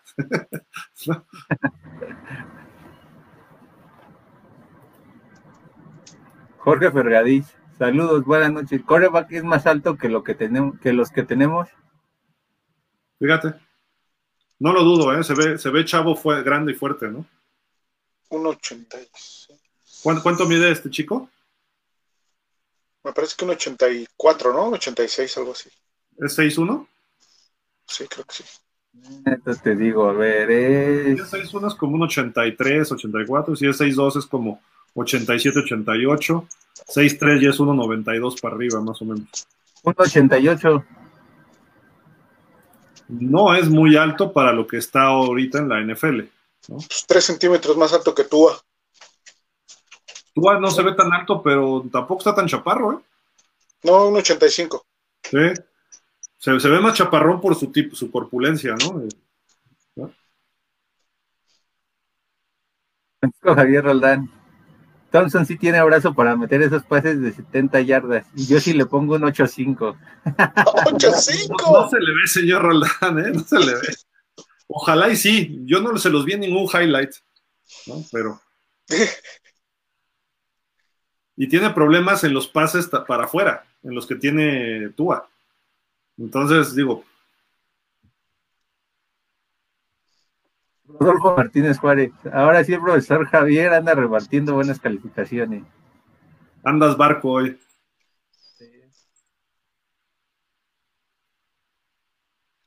Israel Jesús Estrada.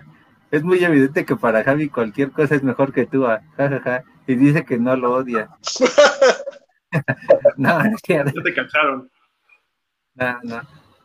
No, estoy diciendo lo que vi. O sea, falta que ahora lo demuestre en los campos de entrenamiento. Sí, exacto. Saludos, Israel.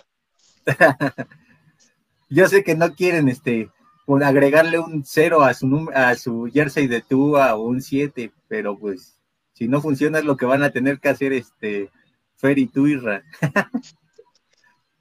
no, ya, ya, te dije que es el pick número uno de Miami. Ah, bueno. Todas, todas las temporadas, y eso pasa. Ya, ya, le pondrás draft o algo por el estilo.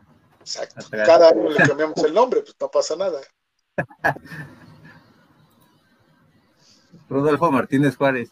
¿Qué tan fuertes eran los equipos a los que se enfrentaba Thompson en colegial?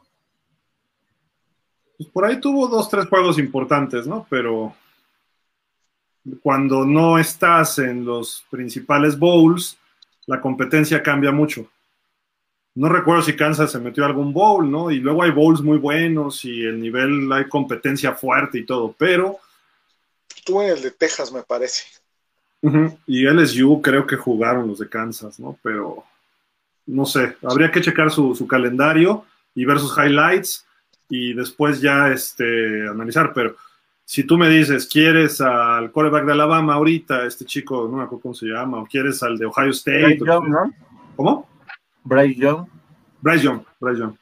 O, o, de las universidades que están peleando el campeonato cada año, hasta el de Cincinnati, Desmond Reader, ¿no? Que se metió a las semifinales, ¿no? Entonces, cambia mucho la perspectiva de un quarterback que ya estuvo en ese tipo de partidos. No necesariamente es que tenga más talento o no, o sea, lo hemos dicho mil veces y no necesariamente ganas en la NFL o en colegial o en high school o aquí en México o en cualquier nivel el mejor jugador, el jugador más talentoso. Eh, digo, el caso del Super Bowl, Burrow fue muy talentoso y Stafford también lo es. Entonces ahí pues se impuso la veteranía, el mejor equipo, ¿no? Pero Burrow y Mahomes en la final de conferencia, pues a lo mejor es cuestión de gusto cuál se te hace con más talento o a lo mejor entre Josh Allen y Patrick Mahomes. No necesariamente gana el que esté en mejor momento o el que uno a uno. Ganas en equipo y ganas con estrategia y e, esa es la diferencia. Entonces, puede haber un super coreback, como vamos a poner este chico, Skylar Thompson, eh, que a lo mejor tiene más talento que Desmond Reader, pero Reader llega a las finales de Cincinnati y la gente lo voltea a ver, porque el coreback todo el mundo lo va a voltear a ver. Y si de repente un, Cincinnati también tuvo un chorrapatal de selecciones. Y dices, es una universidad que nosotros tuvimos a Gary Dogs el año pasado y hubo otros dos, creo, la temporada pasada. Y este año llegaron en Tambache porque se metieron a las semifinales. No necesariamente, y, y, y esos jugadores a veces no funcionan en la NFL.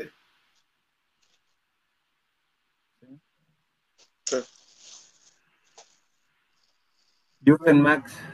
Carson Stone tiene ya dos cirugías en rodilla, una desde high school y una condición en los cartílagos llamada osteocondritis disecante.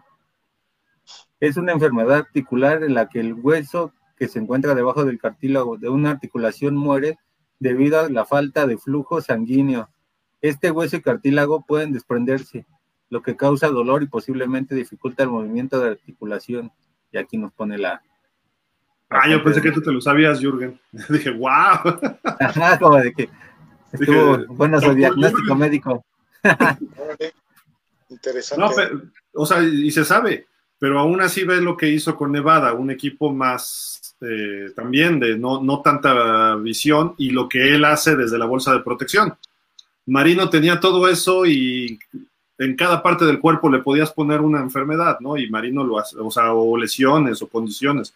Y él lo que hacía, lo que hacía Steve McNair, a final de cuentas las lesiones, y es lo que hemos dicho con Tua, todo mundo está expuesto a lesiones y lo vimos en el año de novato, Tua se mantuvo y Burrow le rompen la rodilla. ¿No? Y pues ese tipo de cosas te van a ocurrir y tienes condiciones, como se acabó la carrera de Todd Gurley, ¿no? Que tiene artritis en la rodilla. Y ya Todd Gurley ni equipo tiene. Y eso era un fenómeno, fenómeno Todd Gurley. Y fue en la temporada que llegaron al Super Bowl contra los Pats. Entonces digo, pues eso va a pasar. Y hay jugadores que sí pueden lidiar con eso y hay jugadores que ya no, por la misma condición o por la mentalidad, ¿no? O se cansan o ya no pueden más también. O sea, cada quien tiene su, su límite, ¿no? Físico. Te brincaste el otro, ¿no? Ah, sí, quita, quita. Rodolfo Martínez Juárez. ¿Será posible que Channing pueda jugar esta temporada ya? Se le ven muy buenas cosas, es muy rápido y puede entrar cuando sea necesario para presionar al mariscal de campo contrario. Yo lo veo hasta de titular, ¿eh? O sea, no tenemos otro linebacker que, o sea, físicamente que, digo, Van Ginkel me gusta mucho y ¿quién más? quizá Duke Riley, Huevoen, pero más bien son de reserva ellos. Yo creo que Channing Tyndall va a jugar de titular en la semana 1, ¿eh? o sea, a ese grado, si todo marcha bien. Algo parecido a lo que le sucedió a Jalen Phillips, ¿no? De que jugó desde que, desde que llegó, ¿no? A pesar de no ser el primer pick del equipo, por ejemplo. En este caso sí lo es, pero de una ronda baja. La diferencia aquí... Fue 18. ¿Eh? Fue 18, ¿no? Phillips. Bueno, me, refiero a que no fue el primer pick, ¿no? Ah, ok, ok. La diferencia aquí es que con Jalen Phillips, pues fue de las primeras rondas de Miami. Aquí con Tyndall, pese a su talento, te llegó a la tercera. O sea, fue un golpe de suerte de, este draft que tiene muchísimo talento y que puede ser, ya como lo había mencionado Gil, un Mika Parsons si Josh Boyer lo sabe utilizar. Sí, sí. Yo, yo sí lo veo jugando, ¿eh? Desde la semana 1. Puede que no en la 1, pero pronto en la temporada sí creo que empieza a jugar. Pablo Carrillo Cosío, Gil, Fer Javi, ¿qué nos pueden comentar de Veron McKinley, ex compañero de Jevon Holland? No, está, está anunciado que al parecer es muy buen safety, ¿saben algo? Yo no, no, no lo había escuchado. ¿Está en Miami? Sí, fue de los este, de los agentes libres del draft no seleccionados, pero pues, habrá, esperar, ¿Lo tenemos? habrá que esperar qué pasa con él. ¿No está? Eh, ah, ahorita te digo, porque sí lo vi que, que sí lo marcaron como seleccionado por Miami. Es de Oregon también, supongo. Pues, puede ser buena opción, ¿no? Oregon produce buenos jugadores también. Es, de buen tamaño, es un safety de buen tamaño y también es muy rápido. Sí es parecido a Holland, ¿eh? O sea, no está muy lejos de su estilo. A él sí lo veo un poquito más, este, como que más instintivo a, sus coberturas, como que sí, el, ¿cómo, ¿cómo decirlo? Es más, como que se arriesga un poquito más en determinado momento. Pero... Sí, fíjate, no, sí llegó como agente libre no firmado, dice 5'11, mide un 80, no es muy grande, 88 kilos. Ah, primer equipo, el American. Ah, caray. ¿Por qué no lo teníamos acá? Bueno, no sé, se me fue. Como freshman en Oregon, jugó tres partidos antes de, eh, irse como camisa jersey rojo, red shirt. En 2019 inició 11 de 14 juegos, registró 46 tacleadas, 4 intercepciones. En el 26 inició en 6 de 7 juegos y tuvo 46 tacleadas y una intercepción y regresó como titular en el 21 y fue finalista para el Jim Thorpe. Otro robo, ¿eh? Me da la impresión que es otro robo de Chris Greer.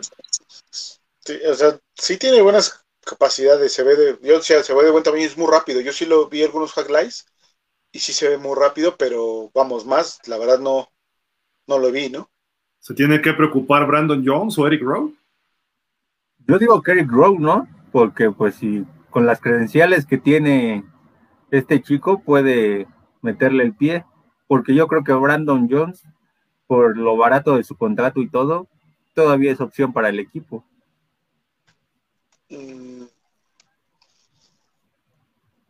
Yo creo que yo creo que Eric Rowe, ¿no? Porque eh, aparte no es cierto, no. No, no, no, no, no. ¿Qué, pasó, Fer? ¿Te animas o no te animas? no, es que estoy, estoy analizando porque Eric Rowe, este, pues terminó cuestionable en el equipo, o sea, estaba con algunas lesiones, entonces puede ser que, que estén contemplando a lo mejor, pues sí, eliminarlo, haces espacio y ocupas otro safety, pero sería un poquito arriesgado, ¿no? Porque Eric Rowe jugó bastante bien, creo yo, eh, la temporada pasada. A lo mejor es pelearlo, ¿no? En el training camp y ahí a ver cómo, cómo se van dando las cosas, ¿no? Cuando ocurre esto, así, así es como se da, ¿no? De que a ver cómo se va eh, gestando, ¿no? El equipo. Sí. sí. hay que ver qué tanto también se desarrolla el chavo, ¿no? Porque, pues ya lo hemos dicho infinidad de veces, una cosa es NCAA y otra cosa es NFL, entonces hay que ver ese salto como lo da cada uno en su momento, ¿no?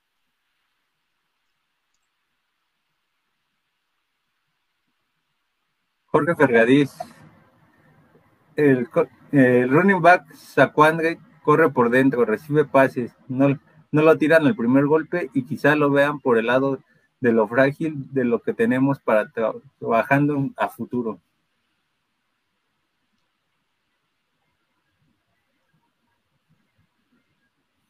Yo siento que ahí ya los corredores ya deben estar más que determinados por parte de, de, este, de McDaniel, ¿no? Las primeras cuatro opciones yo daría este, Edmond o Monster en primero o segundo. En una de esas yo dejaría a Lindsay por el simple hecho de que no ha tenido balón suelto en toda su carrera. Y pues ahí ya el cuarto o quinto lugar se lo tendría que pelear Gaskin o Jerry Dox.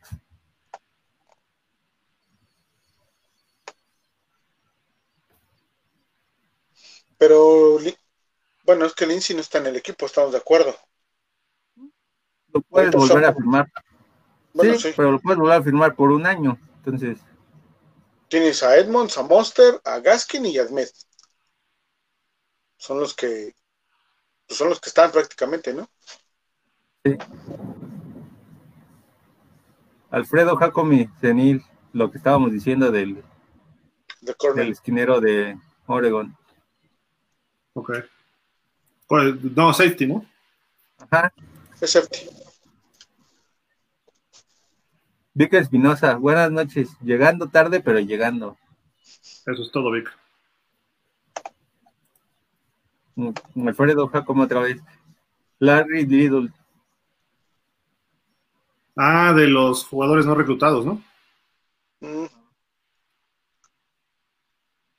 Ok, Hall of Famer, ¿no? aquí Eric Urriola de Nick Nickham, yo creo que para pelear el, puesto con los cornerbacks que se seleccionaron, o con el mismo, con el mismo quién es, no.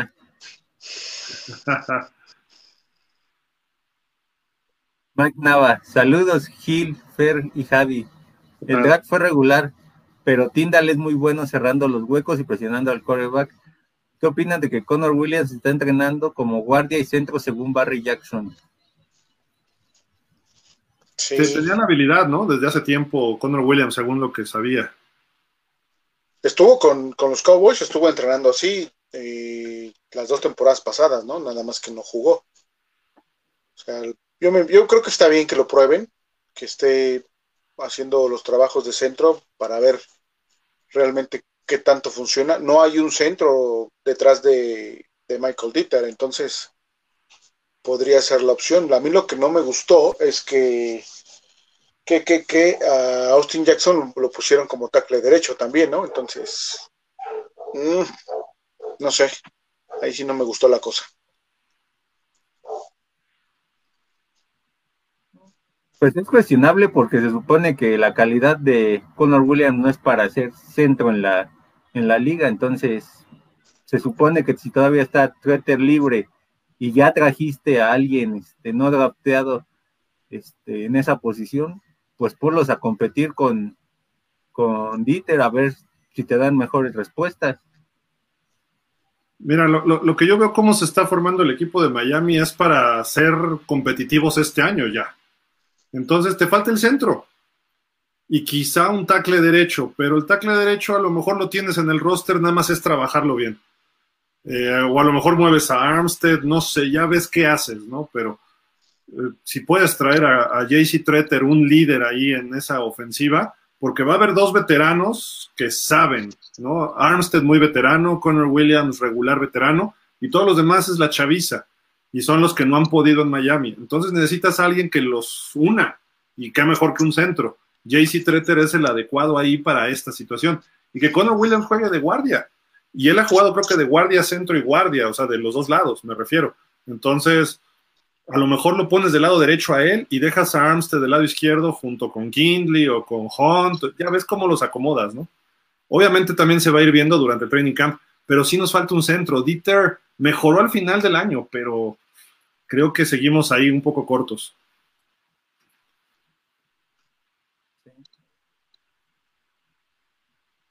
Eric Urriola. Y de los más recientes, Arian Foster fue un doctor también. Fíjate, correcto. Rodolfo Martínez Juárez. Pues creo que se ha hecho muy bien, muy bien el trabajo en esta temporada baja. Ahora a trabajar en el cocheo y empezar con toda la temporada. Sí, sí aquí, por ejemplo, mi juego uno me gustaría que fuera con Bills, con cargadores o con Bengals, con cualquiera de esos tres. Ojalá y se dé. Échenos a los Bills y vamos a Buffalo a ganarles. ¿No? Bueno, yo decía, Rodolfo. No, está bien, está bien, sí. Eh, finalmente, si quieres sobresalir, le tienes que ganar a todos, ¿no? Entonces, eh, eh, digo, cabe mencionar que los Jets armaron bastante bien, aunque no lo quieras oír, Gil, pero sí se armaron. Mira, hasta me puse el color de los Jets hoy para que. ponle, ponle muda, ponle muda a Fer, porque que hable bien de los Jets, eso sí no. No, no, no, digo, tengo que reconocer que hicieron un draft bastante bueno, o sea, muy a pesar son Los Jets, son los Jets. Esa es, les paso una, una gráfica que encontré de los Jets. Esa es la esperanza de que son los Jets, ¿no? Pero Robert Saleh, digo, va a ser competitivo, creo yo. Entonces. Pues tampoco pudo parar en el Super Bowl Robert Saleh a Patrick Mahomes y a Tyreek Hill, ¿eh? ¿eh? Buen punto, buen punto. Entonces. Dios no sé si ellos se juntan, no te preocupes. Eso sí. Eso sí. El, mismo Rodolfo, pues también es la prueba de fuego para Boyer. Aquí tiene mucho talento que explotar. Sí, pues sí. unidad con más talento. Jorge Vergadiz, Hicks y Wilkins una pared impenetrable. Seríamos. ¿eh? Sería. Ah, no, sabríamos de qué lado pretenderían correr. Y aquí abajo lo, aquí abajo lo puso. Francisco Javier Roldán, la calificación de los PIC, un 8. Bien, bien, bien. Arrabal Chosno, el defensivo de Chicago te daría profundidad, experiencia en la línea y sobre todo ese plus en los juegos importantes. Imagínense lo Miami, pasa a playoffs, cómo subiría su juego a la defensiva y por ende sería el bastión en la línea y ahora a ver correrles ah, eh, y ahora a ver, córreles. Va a ser muy difícil y la presión al quarterback igual y te daría el triunfo. Mira, aquí está el gráfico de los Jets, ¿eh? Ahí está. Y no lo hice yo, me lo encontré, lo guardé para un momento como hoy. Hoy. Así como hoy. Está en inglés, pero bueno. Dice, déjale quito aquí el... Dice, el servicio postal de Estados Unidos y los Jets no entregan o no producen el domingo. Tómela. ahí les va. Ya. Nada más lo quería compartir con ustedes, amigos.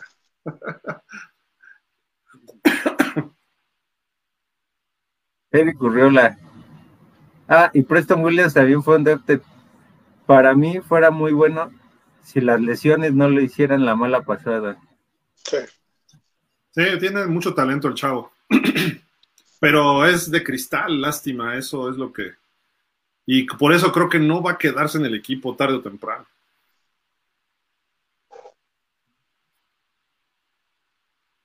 Espinosa. ¿Y el coreback que llegó, qué referencia tienen? ¿Qué tan malo es? No, es que sea malo, tampoco yo lo veo como un coreback bueno. Hay que eh, analizarlo en, pretemporada, se va a ver ya dentro de los Dolphins, ¿no? Su, época colegial pues, no fue 40 juegos y sus números no son muy productivos no necesariamente es responsabilidad de él, a lo mejor no tenía receptores, hay que analizar más a Kansas, ¿no?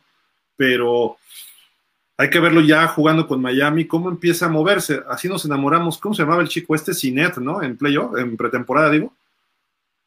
Ryan Sinet. Ryan Sinet, sí, Ryan Y un juegazo contra Cincinnati y, y después se nos fue, ¿no? Creo que se fue a otro equipo, pero este tipo de jugadores son los que de repente dices, ah, este me gusta para escuadra de prácticas y que empiece a desarrollarse. A lo mejor es este caso, ¿no? De, de Skylar.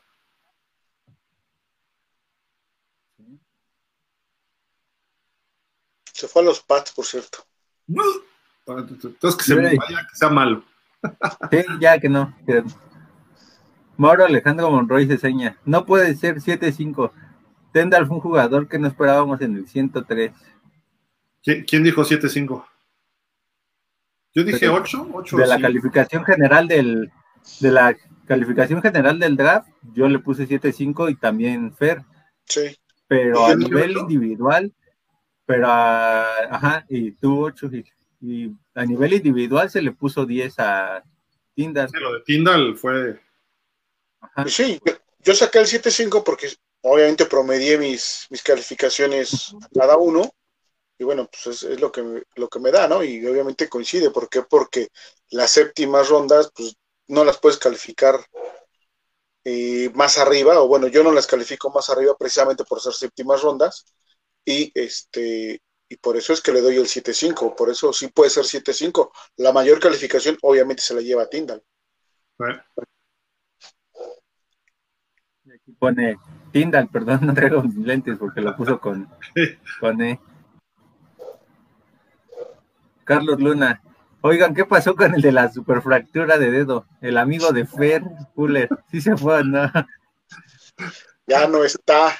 No es más un Miami Dolphin. Fuera. Yo, yo, creo que él va a terminar jugando con Cleveland para juntarse ahí con Watson. ¿Cómo? ¿Va a jugar? Pues si no trae fracturado el dedo, yo creo que sí. No. Entonces no va a jugar. No va a jugar. Papi Ramírez. Maldita sea, los Jets armaron cañón. Ahora la división será más difícil. Ojalá que Tua ya sea efectivo y se ponga las pilas. Sí, sí, pero mira, los Jets están en el desarrollo de su coreback. No digo que sea malo, Zach Wilson, creo que tiene mucho talento. Pero este año no los veo todavía compitiendo. ¿eh? Van a dar chispazos. En una de esas sí nos pueden pegar un juego si nos descuidamos pero la defensiva que tenemos está para frenar a esos Jets. Y Tua ya con otro año de experiencia, más las adiciones que llegaron este año de receptores, línea ofensiva, en papel nosotros somos mejor equipo y más avanzados en el proceso de reconstrucción. Es lo mismo, Bills nos lleva dos años, Miami luego vienen esos dos años y luego los Jets vienen un año o dos atrás también. Así nos vamos empujando en la división. Los Pats se han mantenido de alguna forma más o menos, ¿no? No han caído tanto, pero esa ventaja es la que los Bills están sacando de nosotros y por eso no les hemos podido ganar. Hasta que los Jets no hagan contrataciones espectaculares como la de Tyreek Hill o de Teron Armstead o a lo mejor a Kim Hicks o un draft con un linebacker, que es el que te falta. No porque se lleven a los mejores jugadores significa que van a funcionar de inmediato. Y a veces no funcionan, ¿eh? Sí, a veces no funcionan. Y coincidimos, ¿no? Que de la división los Pats fueron los más malitos en el draft. Sí.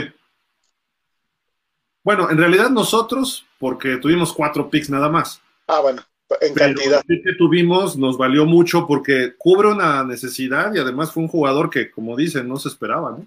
Es como si tuviésemos tenido un, uno de segunda ronda, ¿no? Más o menos. ¿eh? Quizá hasta segunda media, quizá baja, pero más o menos por ahí. Y hay mantenimiento. Uno de las amigas de Gil, Pablo Viroga, comentó unas calificaciones sobre el draft de nuestra conferencia y quedaron de la siguiente manera. Jets con 10, Buffalo con 8, Miami con 8 y los Trampats con 6. Pues mira, Pablo luego no sabe lo que dice. saludos al buen Pablito. Este, pues digo, se ve bien, ¿no? Más o menos. Digo, los Jets 10 pues es exagerado también, ¿no? No les fue mal, pero. No todas te van a pegar, ese es un hecho. Una cosa es que te lleves grandes nombres y ya después vamos viendo cómo se va desarrollando. Obviamente cubrieron necesidades y se llevaron jugadores estelares, pero pues, para mí los gigantes hicieron mejor chamba. Los Ravens, para mí. Los Filadelfia. Filadelfia. Que además agarraron buenos jugadores y se llevaron a AJ Brown un receptorazo, ¿no? Sí. Rodolfo Martínez Juárez. Gil, ¿qué pasa con todos los chavos que no logran llegar a un equipo de la NFL? Buena pregunta. Hay ligas semiprofesionales en Texas, así, en lugares así juegan. Está la XFL el año que entra, está la USFL este año, eh, está la liga canadiense y ahora las ligas mexicanas también están apoyando un poco estos tipos de jugadores creo, y muchos, antes estaba la NFL Europa, que se desarrollaban muchos de estos jugadores que les falta algo, pero ahorita hay opciones. Canadá está, eh, no ha mejorado mucho su nivel. Por cierto, hoy fue el draft allí en Canadá y internacional y ningún mexicano otra vez. Lamentable, nada más fueron cuatro al combine, iban a ir seis, fueron cuatro y ninguno, ¿no? Pero ni hablar, hay jugadores mexicanos en Canadá eh, la USFL puede ser ahora la opción, que creo que la NFL no la está viendo a mal como hace 40 años, ¿no? Y la XFL viene el año que entra. Entonces muchos se van a colocar ahí. Creo que pues son las opciones. ¿Y por qué no venir a México? Por ejemplo, la LFA tiene jugadores de alto calibre, ¿eh? Eh, digo, no, no tan reconocidos, pero Shelton Epler, coreback de los fundidores de Monterrey, ese cuate creo que tiene talento para NFL, ¿eh? o sea, hace fakes, lanza los pases a donde debe. Yo no le he visto un pase malo en toda la temporada. Y llegó un receptorazo, Torin Justice, perdón, Justice Torin, a los fundidores, que el tipo atrapa todo. Y sobre backs defensivos estadounidenses, o sea, su nivel de competencia, que en México tenemos buenos jugadores, sobre todo backs defensivos. Y ahí empiezas a ver cada equipo y tiene gabachos que lo hacen bien creo que México puede empezar a abrirle puertas a estos jugadores.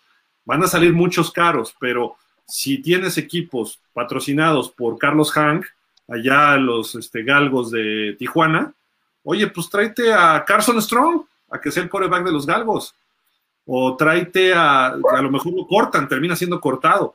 Eh, o tráete ese tipo de jugadores, corredores, linebackers, linieros, etcétera, y elevas el nivel en México y los mexicanos van a empezar a empujarse también y no llenan tu roster. Son, creo que en la LFA son 10 jugadores y en la FAM son como 15 extranjeros.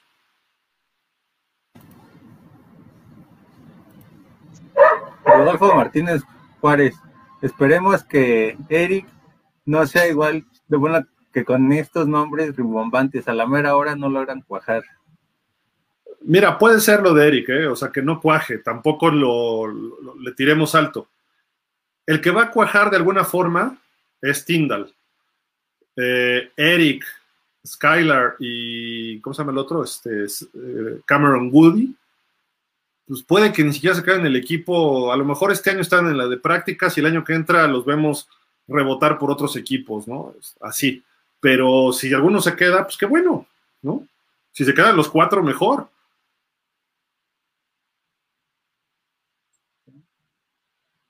Raval Chosno. ¿Ya vieron el video donde firmaron a Tua entrenando en el mes de abril del 2021, a diferencia de los últimos videos ya en 2022? Ya se ve que le dieron las vitaminas de la NFL y se ve más seguro en su mecánica de pase. Mientras no sean las mismas de DeAndre Hopkins, todo está bueno. Sí, claro. No, sí, que sean pero- legales. Sí, exacto, todas legales. Referente a lo que comenta Raval, yo lo que destaco ahí es su trabajo de pies, no tanto su mecánica, su trabajo de pies sí se ve una mejora sustancial. O sea, la movilidad que tomó creo que ha sido bastante. y fortaleza. Sí, se ve más fuerte, por supuesto. ¿eh? Jorge Fergadís, la defensa está para cualquier cosa si la ofensiva mejora. Uf, y si llega Hicks, que nos den el campeonato ya. Mira, imagínate Hicks y Treter, ya, vámonos. Nos Híjole. vemos en febrero en Arizona. Todavía falta una más de Chris, todavía falta una más de Chris antes de que empiece la temporada. Treter y Hicks, ya, ya, ya. Ojalá, ojalá. Y lo hacemos mi mejor amigo ahora sí, el buen Chris. Hasta el mío. Le mando besos. Le perdono lo de Flores, le perdono lo de Herbert, le perdono lo que de Harris, todo.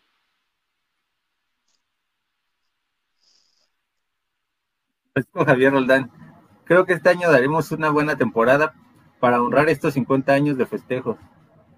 Además, la NFL nos va a echar la mano. Va a haber arbitrajes favorables, van a ver, van a ver.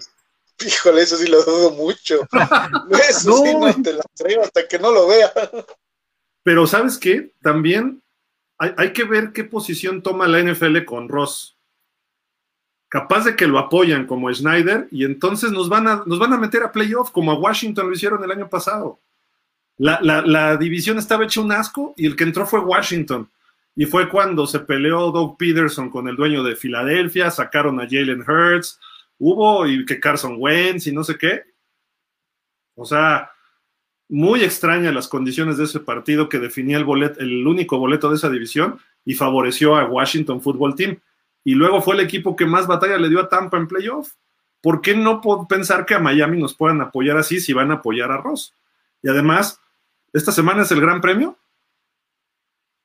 Sí. O sea, se está invirtiendo mucho en Miami, eh, alrededor de los Dolphins, que a veces creo que nos rebasa la, experiencia de marketing fuera del equipo que lo que se ha hecho en el equipo. Pero este año, así como llega la Fórmula 1 y llega el abierto de tenis, se ha invertido en serio al equipo. Entonces, vamos a ver. Nuevo campo de entrenamiento, eh, las contrataciones, buen draft. Creo que está listo todo para no fallar. Se puede fallar, sí, pero. Y la NFL va a decir: a ver, vamos a apoyar a los Dolphins. Dos, tres jugaditas que nos favorezcan en lugar de el holding que nos marcaban para evitar un touchdown. A lo mejor ahora levantan el pañuelo y dicen: no hubo castigo, ¿no?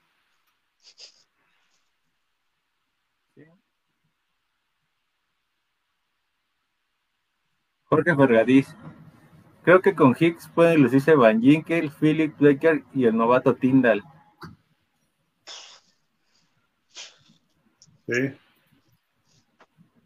Rodolfo Martínez Juárez, si los Dolphins empiezan a, a carburador, pronto no me quiero imaginar esos juegos contra los Bills.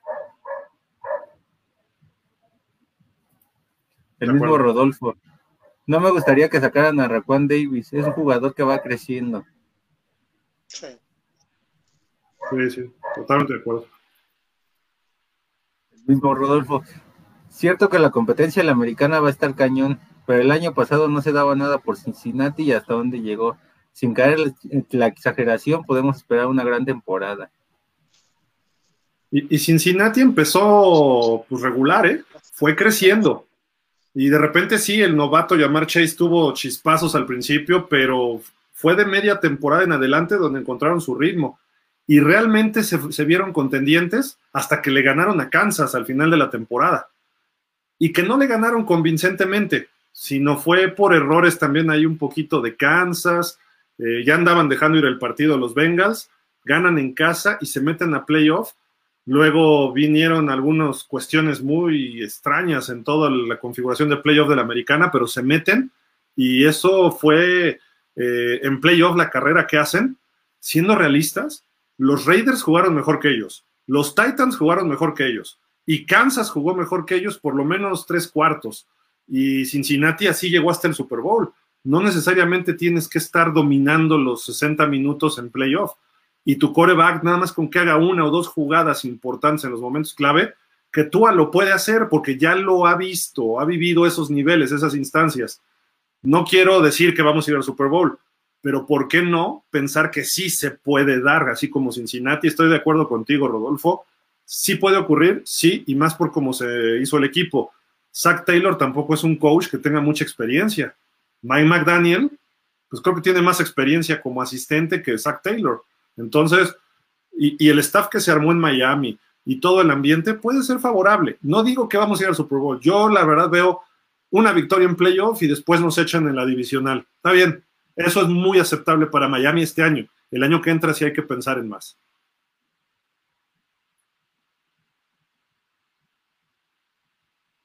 El mismo Rodolfo. ¿Y qué pasó con Matt Corral? ¿A dónde se fue? A Carolina, ¿no? sí. Sí. Sí, fue Carolina. Sí, ¿verdad? Es que me confundí con otro coreback hace rato en pausa y este. Sam Howell se fue a Washington y él a Carolina, ya, correcto. Ahora Alejandro Monroy se seña. Vas, vas. No, no, vas a decir que mi Kenny, Kenny Piquete toda la vida con los Steelers, caray. Se quedó en casa. Ahora Alejandro, ¿conocen algún Mr. Irrelevant que haya sido exitoso en la NFL? E, el pateador de Tampa, que fue campeón el año pasado, este. Ay Dios, ¿cómo se llama este cuate? Tan irrelevante es que no me acuerdo del nombre.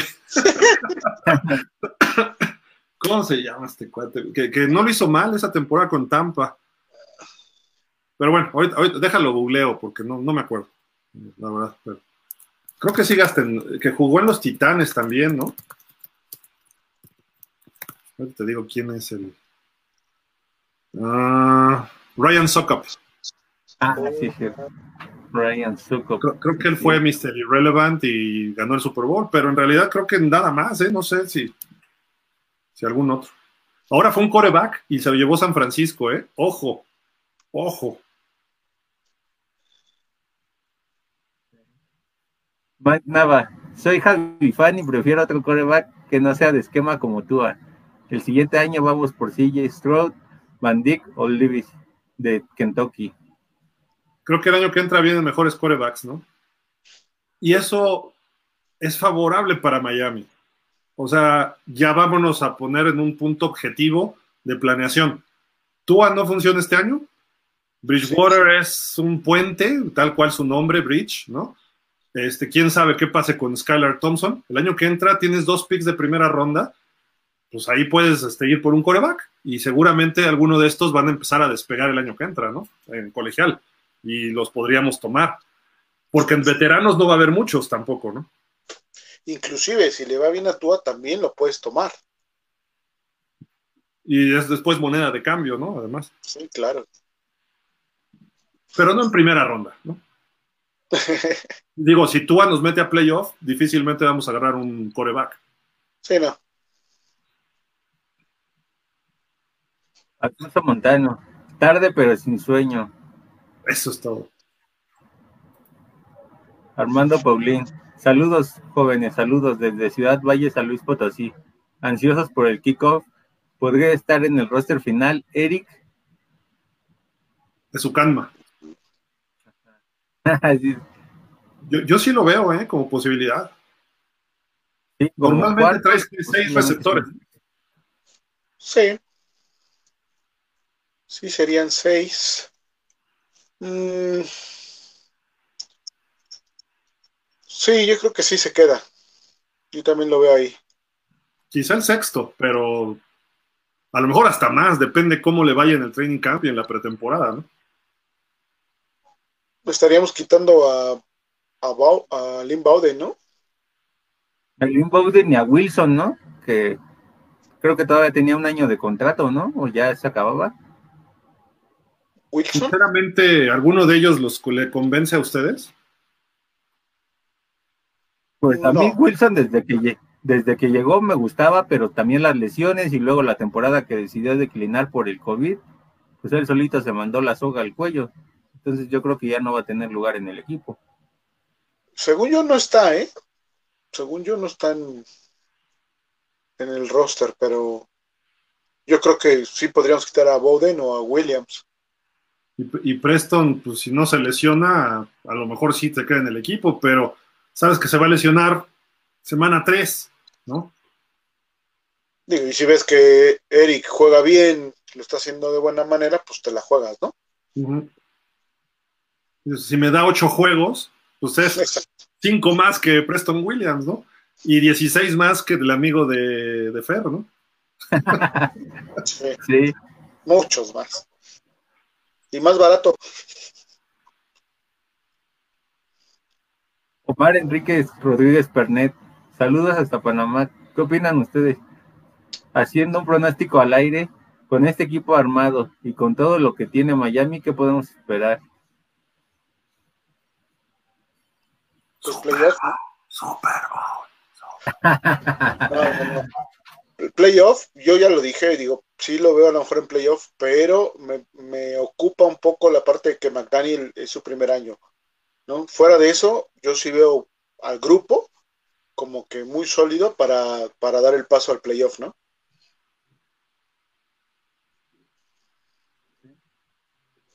Playoff, playoff. Ahora sí que como de- diría este, ¿cómo se llama? Jim Mora. Playoffs. Sí, Playoffs. playoffs. Playoffs este año. Fernanda Cetina, salud y salud. Saludos y salud, Dolphins. Considerando que un alto porcentaje de este draft no quedará en el roster, pido una chiripa tipo Kurt Warner. Las elecciones en pick que hubo me agradaron y ojalá logremos encontrar un buen centro. Puede ser, Fer, sí, yo creo que sí. Diego Carvajal, Austin Jackson es un cañejo. Deberían dejar a Williams ahí. Connor Williams. Pero Austin Jackson ni siquiera es guardia, ¿no? Es tackle Es tackle. y tackle izquierdo, entonces. No, pero Connor Williams sí se va a quedar de guardia, o sea, lo trajeron para eso, ¿no? Bueno, la cosa es que lo están poniendo también como centro, ¿no? Entonces, Ah, capaz de que dejan Austin Jackson de guardia izquierdo, ¿no? eh, sí, exacto. Sí, de guardia izquierdo. O de, no, de tackle, le iban a poner de tackle. Eh, pero tienes a Teron Amstead, ahí no. No, de izquierdo, porque Amsterdam es derecho, ¿no? No, Armstead es izquierdo. Pero lo, lo han estado poniendo como derecho. Ahorita en los minicamps. Digo, traen ahí su mezcolanza ahorita, me, me parece que está bien que estén probando cómo, cómo, los, cómo los van a acomodar, quién se acomoda con quién y para qué situaciones, obviamente, ¿no? Va a ser situacional su posición. Entonces, Y tiene lógica, ¿no? Lo de Armstead del lado derecho para cuidarle el lado ciego a Tua. sí, totalmente. La cosa es que se acomode él, sea, y que le paguen como izquierdo, ¿no? Además. aparte. Sí. No. No. Ah, ah, sí. Alex César. Buenas noches, Dolphins. Excelente programa, buen análisis. Me queda claro que el profe Javi odia a Tua, pero del odio, a- del odio al amor solo hay un paso. Esta temporada, esta temporada, Alex, tú vas a ver cómo surge el amor ahí. De, de odiarlo así de. ¡ah! de con odio jarocho. Va a estar pidiendo su jersey, vas a- Va a decir Javi. ¿Qué, qué tan ni qué nada? Le va a quitar el 7 ese jersey. A todos los que tenga, el de McDuffie le quita el 8, el de Marino le quita el 3, así, ya. Nada. Esperemos a ver, esperemos que sí evolucione lo que se debe. Capaz de que Javi gane el Super Bowl Tua y todo, y tú lo odio, lo jugó mal. Se equivocó en dos jugadas. Nada más completó el 90% de sus pases. No es cierto, Javi, te queremos, te queremos. Arroba el Chosno. Eso es todo, Gil. Aparte de saber de americano, también sabes de básquetbol. ¿Te acuerdas de Larry Bird, Robert Parry, la Zorra Michael y Daniel Ainge? Este es de Larry Bird. Creo que ahí van los Celtics ahorita, más o menos, ¿no? Sí, ahí vienen de regreso. Y mi otro equipo, el Miami Heat. es de Miami, hay que quererlo, ¿no? Hay que quererlo. Claro. Mauro Alejandro Monroy se seña. Aunque la mona se vista de seda, son los Jets.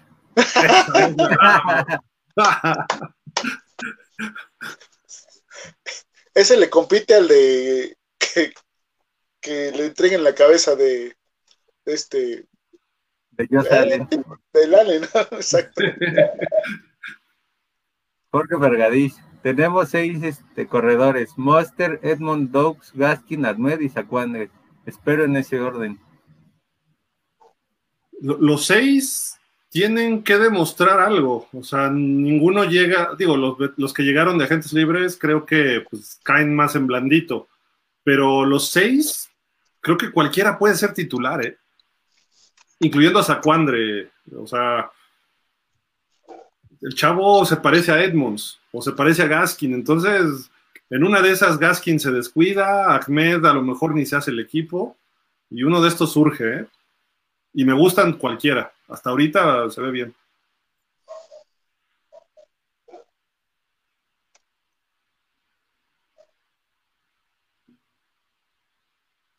Pablo Carrillo Cosío, ¿cómo que le vas a Boston Hill? Se me hace que te andas volteando para las patas. Saludos y que pasen una excelente noche. Go Fins. Ah, pero bueno, el básquet es otra cosa. Los Celtics son como los Dolphins, el equipo tradicional, más ganador, etcétera, ¿no? Y toda la tradición del básquet, pues obvio. Mi estimado Pablo, si le vas a sus Rams de toda la vida, ¿qué te puedes esperar, por Dios? Hey, hey.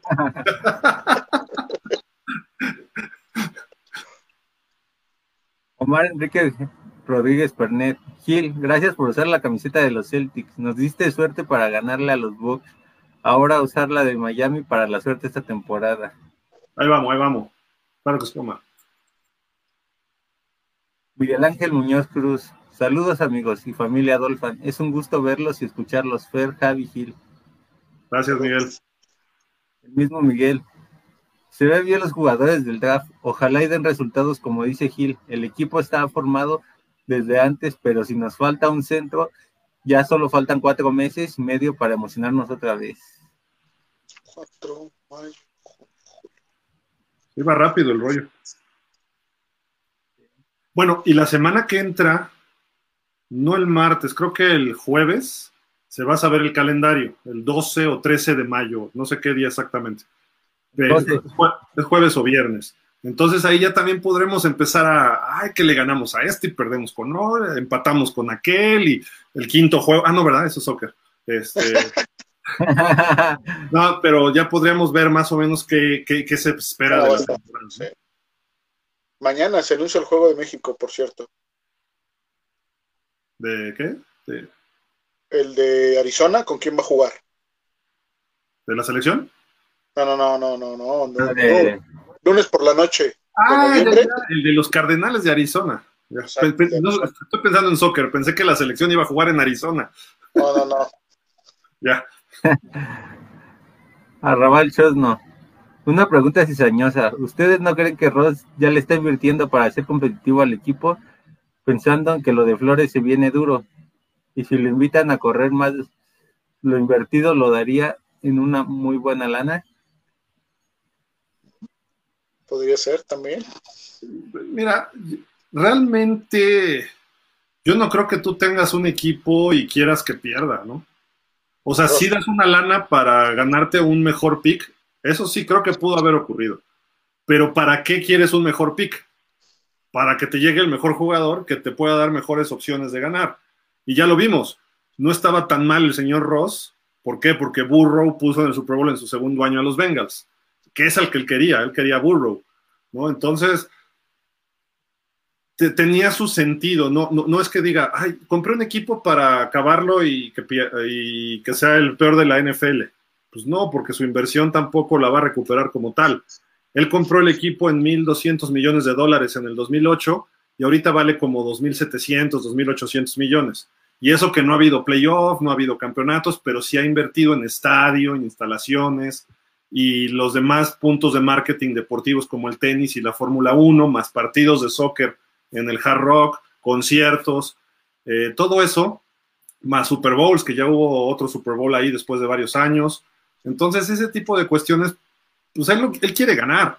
Lo que pasa es que no sabe cómo hacerlo y se desespera y, ah, Flores, ahí te van 100 mil dólares, pero queremos el primer pick global. O sea, que no sea payaso, ¿no? Le das un zape, ¿no? O sea, no, y, es lo que decía Flores, vamos a competir para ganar.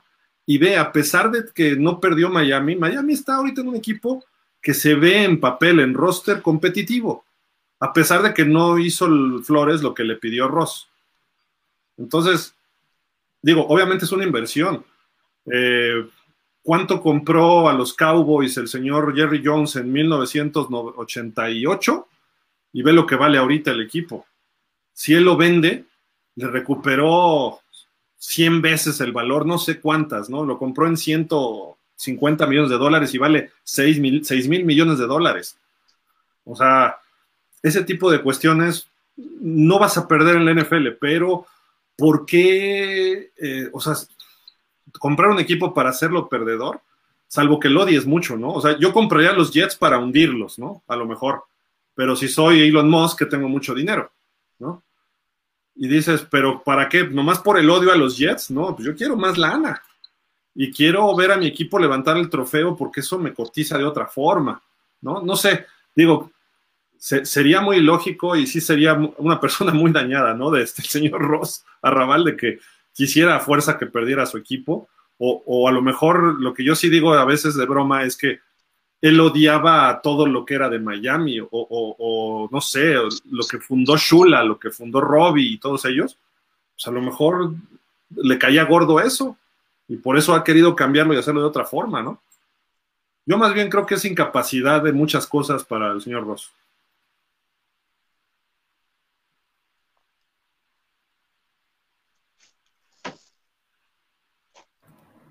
Señores, hoy los dejo. Hay que seguir con el festejo del 3 de mayo. Los veo y escucho la semana que entra. Gracias, Kilay. Cuídate. ¿Qué se festeja hoy? Creo que el día del albañil, ¿no? Ah, es que él tiene cosas de construcción, ¿no? Y eso. Alejandro Medina Quintanar. Hola, Dolphansfer, Gil y Javi.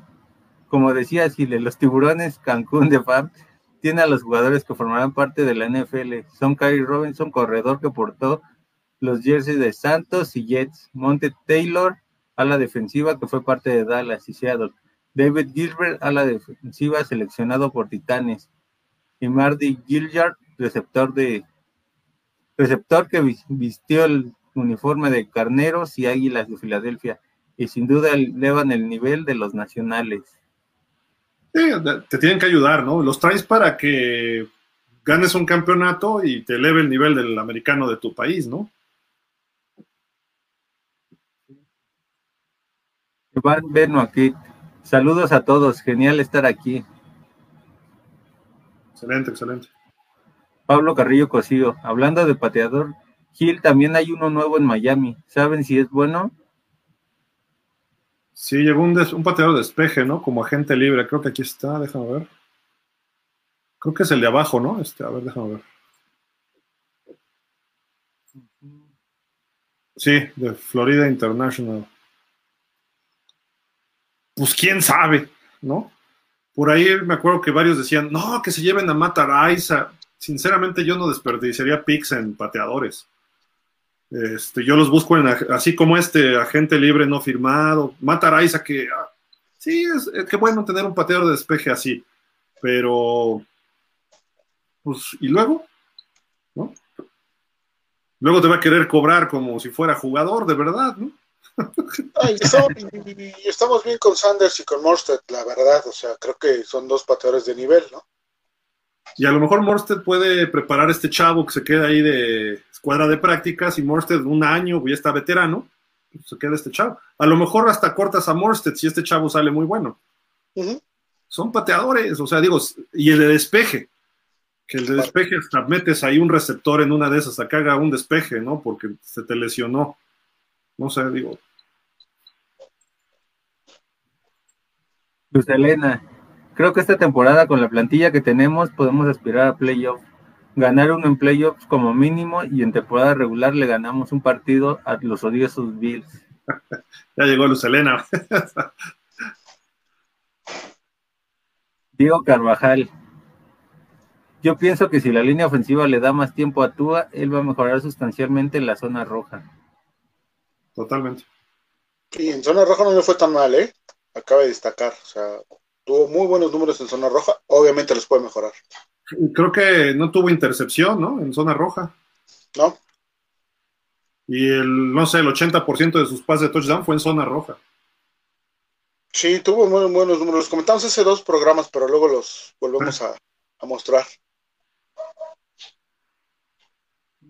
Se quedó corto el comentario de Daniel Blasco, pero abajo lo puso.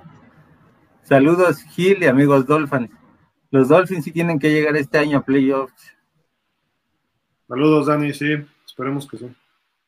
Este año así les inyecten sangre de, de los jugadores del 72, tienen que, tienen que, es obligación. Que, les hagan, ¿cómo le llaman?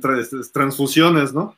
Le sacas a Zonka y se lo metes a Mustard, le sacas a Greasy y le metes a Tua, ¿no? se, viene se viene en la campaña fuerte por, por la temporada perfecta de, de, los Dolphins, entonces a varios jugadores o a todos les debe de ser conciencia lo que está festejando la institución como tal, entonces creo que sí le deben de poner una galletita extra. Sí, no te puedes dar el lujo de tener una temporada de menos de 500 de porcentaje. Sí, no. Tienes que estar en playoff. O sea, van dos años que nos quedamos a un juego. Este año tienes que dar ese brinco por los jugadores que llegaron a la ofensiva y la mejora del staff, ¿no? Eh, eh, así de simple. Aunque sea coach nuevo, tienes que estar en playoff sí o sí.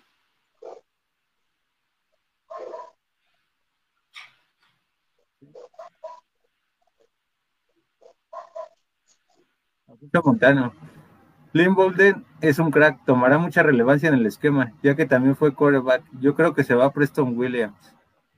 Yo también creo que Preston ya no. Yo creo que sí se va a quedar para esas recepciones difíciles. Porque no, con la salida de Parker, él a lo mejor va a ser ese receptor que, que le pueda competir a un Stephon Gilmore, a este, o a los corners que tiene también este, ¿cómo se llama? Los corners que tiene Bills, un Trey Edmonds a lo mejor. Sea, Pero que para, para eso tú... Perdón, perdón, Javi, que te interrumpa. Para eso trajiste a Cedric Wilson también, ¿no? Sí, sí, quizá pueda ser que ya esté cubierta la posición con los receptores que trajiste, pero. En teoría. En teoría, él al todavía, creo que es su cuarto, quinto año, ¿no? Mm, sí, cuarto. Entonces todavía no te representa una carga al tope salarial. Entonces quizá también por eso se quede. Creo que mucho dependerá del training camp, ¿no? Muchos de estos jugadores. Sí. Jorge Fergadís. Es su Canma 4.38 de velocidad check. Creo que está a tono con los velociraptors que tenemos. Lo, que sí es que este cuate Eric Sukanma, creo que sus, o sea, su árbol de trayectorias es limitado. Tiene dos, tres nada más y las demás no las puede hacer. A diferencia de los otros receptores que son estelares, Waddle, Wilson y obviamente Hill. ¿no? Entonces, e, esa es la diferencia, pero pues ponlo a este cuate a correr bombas y postes y cosas así, y eh, te abre todavía más el campo, ¿no? Sí. O reversibles. Fernando Cetina, nos veremos la próxima temporada y cuál será la sede del partido en México con los arreglos que harán para el Estadio Azteca. Puede que sea en otras sedes los próximos años. Creo que todavía está amarrado hasta el 23, pero no sé cuándo empiecen a renovar el Azteca. Creo que no quiere meterle lana a Televisa ¿eh? para el Mundial.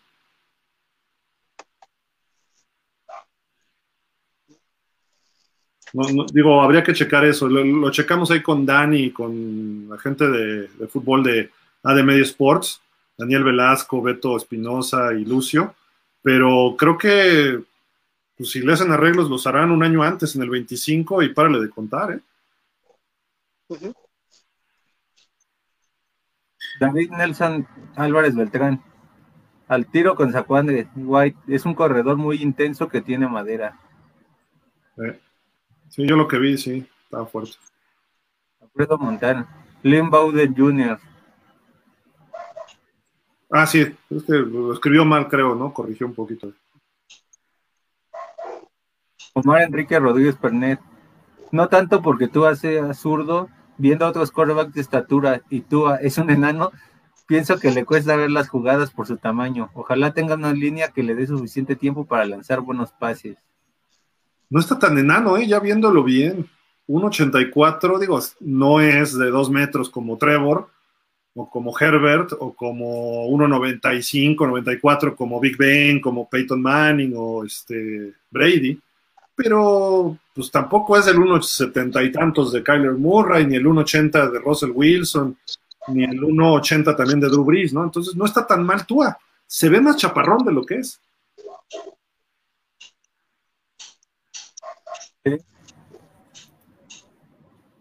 Sócrates Monroy. ¿Se imaginan a Peyton y Brady en Miami?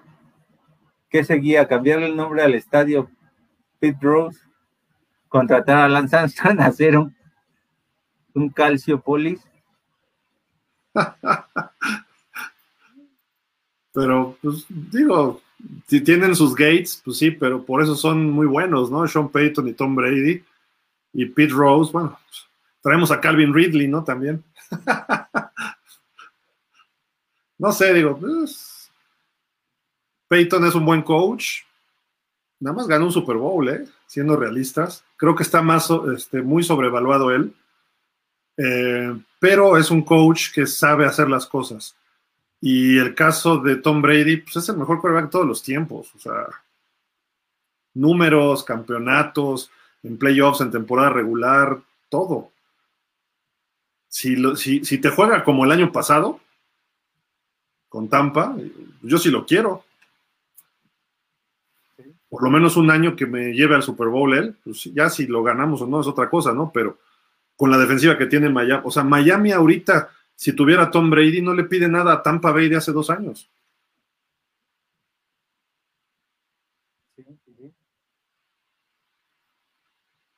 Elena, si Ross quisiera perjudicar a los delfines, se los vendería a los Jets. No, no, no.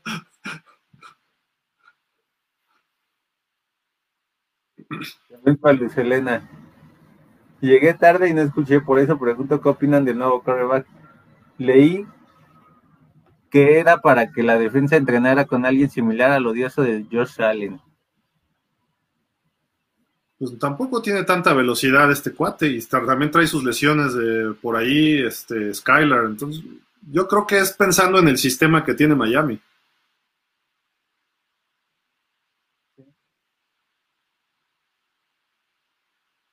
Daniel Velasco, Gil, si los Dolphins llegan a, a playoffs, prometo no decir el marcador doloroso, al menos, al menos de que acabe la temporada el próximo draft. ¿Sabes qué, Dani? Te vamos a vetar aquí de Dolphins, ¿eh? está, muy agresivo, ese Jaguar. Sí.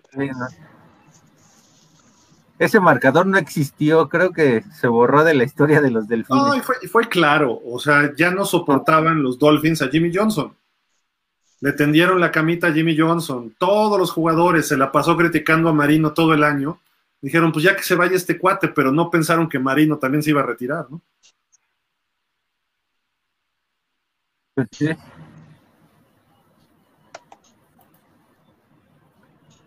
Luz Elena, pregunta tonta, ¿habrá algo que haga referencia a la temporada perfecta? No sé, uniformes o algo.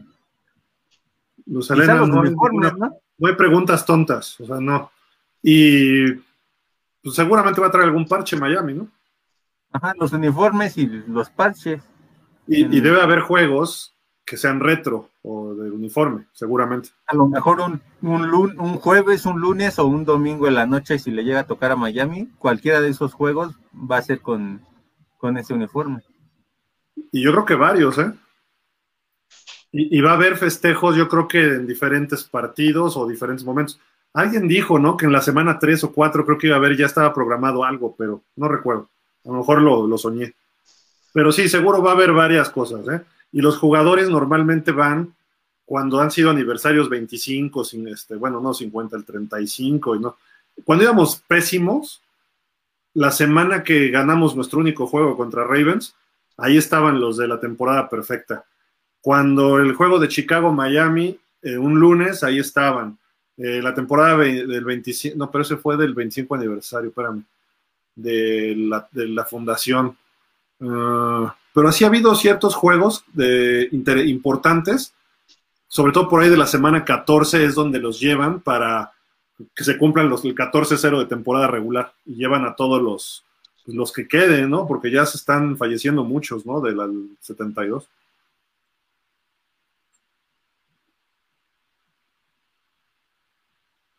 Sócrates Monroy, ¿cuál sería su top 5 de jugadores de Miami on draft? Pues, Sócrates, si no sabíamos cuáles son, ahorita me deja de ver la lista. Necesitaríamos buscarlos para. Que sea nada más Nidham, ¿no? Es uno, no. ¿De los actuales? Pues sí, ahorita que recuerdo yo, Nidham, no más. Y Presto, ¿no? El otro. No sería el otro. Pero bueno, Nidham sí me parece que pues, es destacado. Pero sí hay que meternos a, a checar.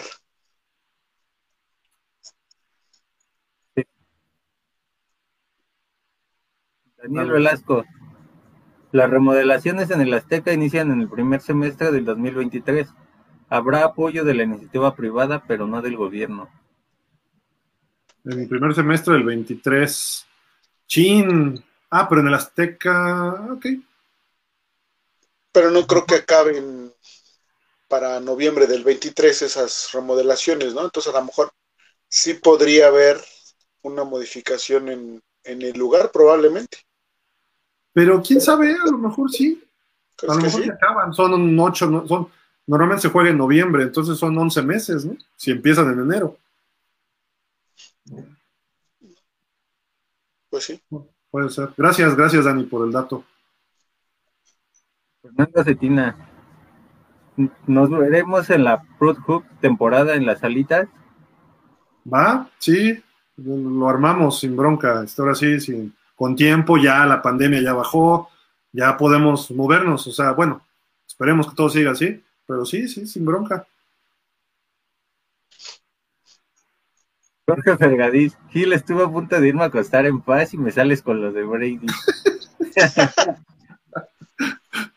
ok, ya, ya, no, haz de cuenta que no dije nada, descansa, descansa. Alfonso, Alfonso Montana, Mike Gesicki quiere hacer la transición a receptor. Ahí tienes otro crack para sustituir a Preston Williams. Y, no te quita alguien del roster como receptor.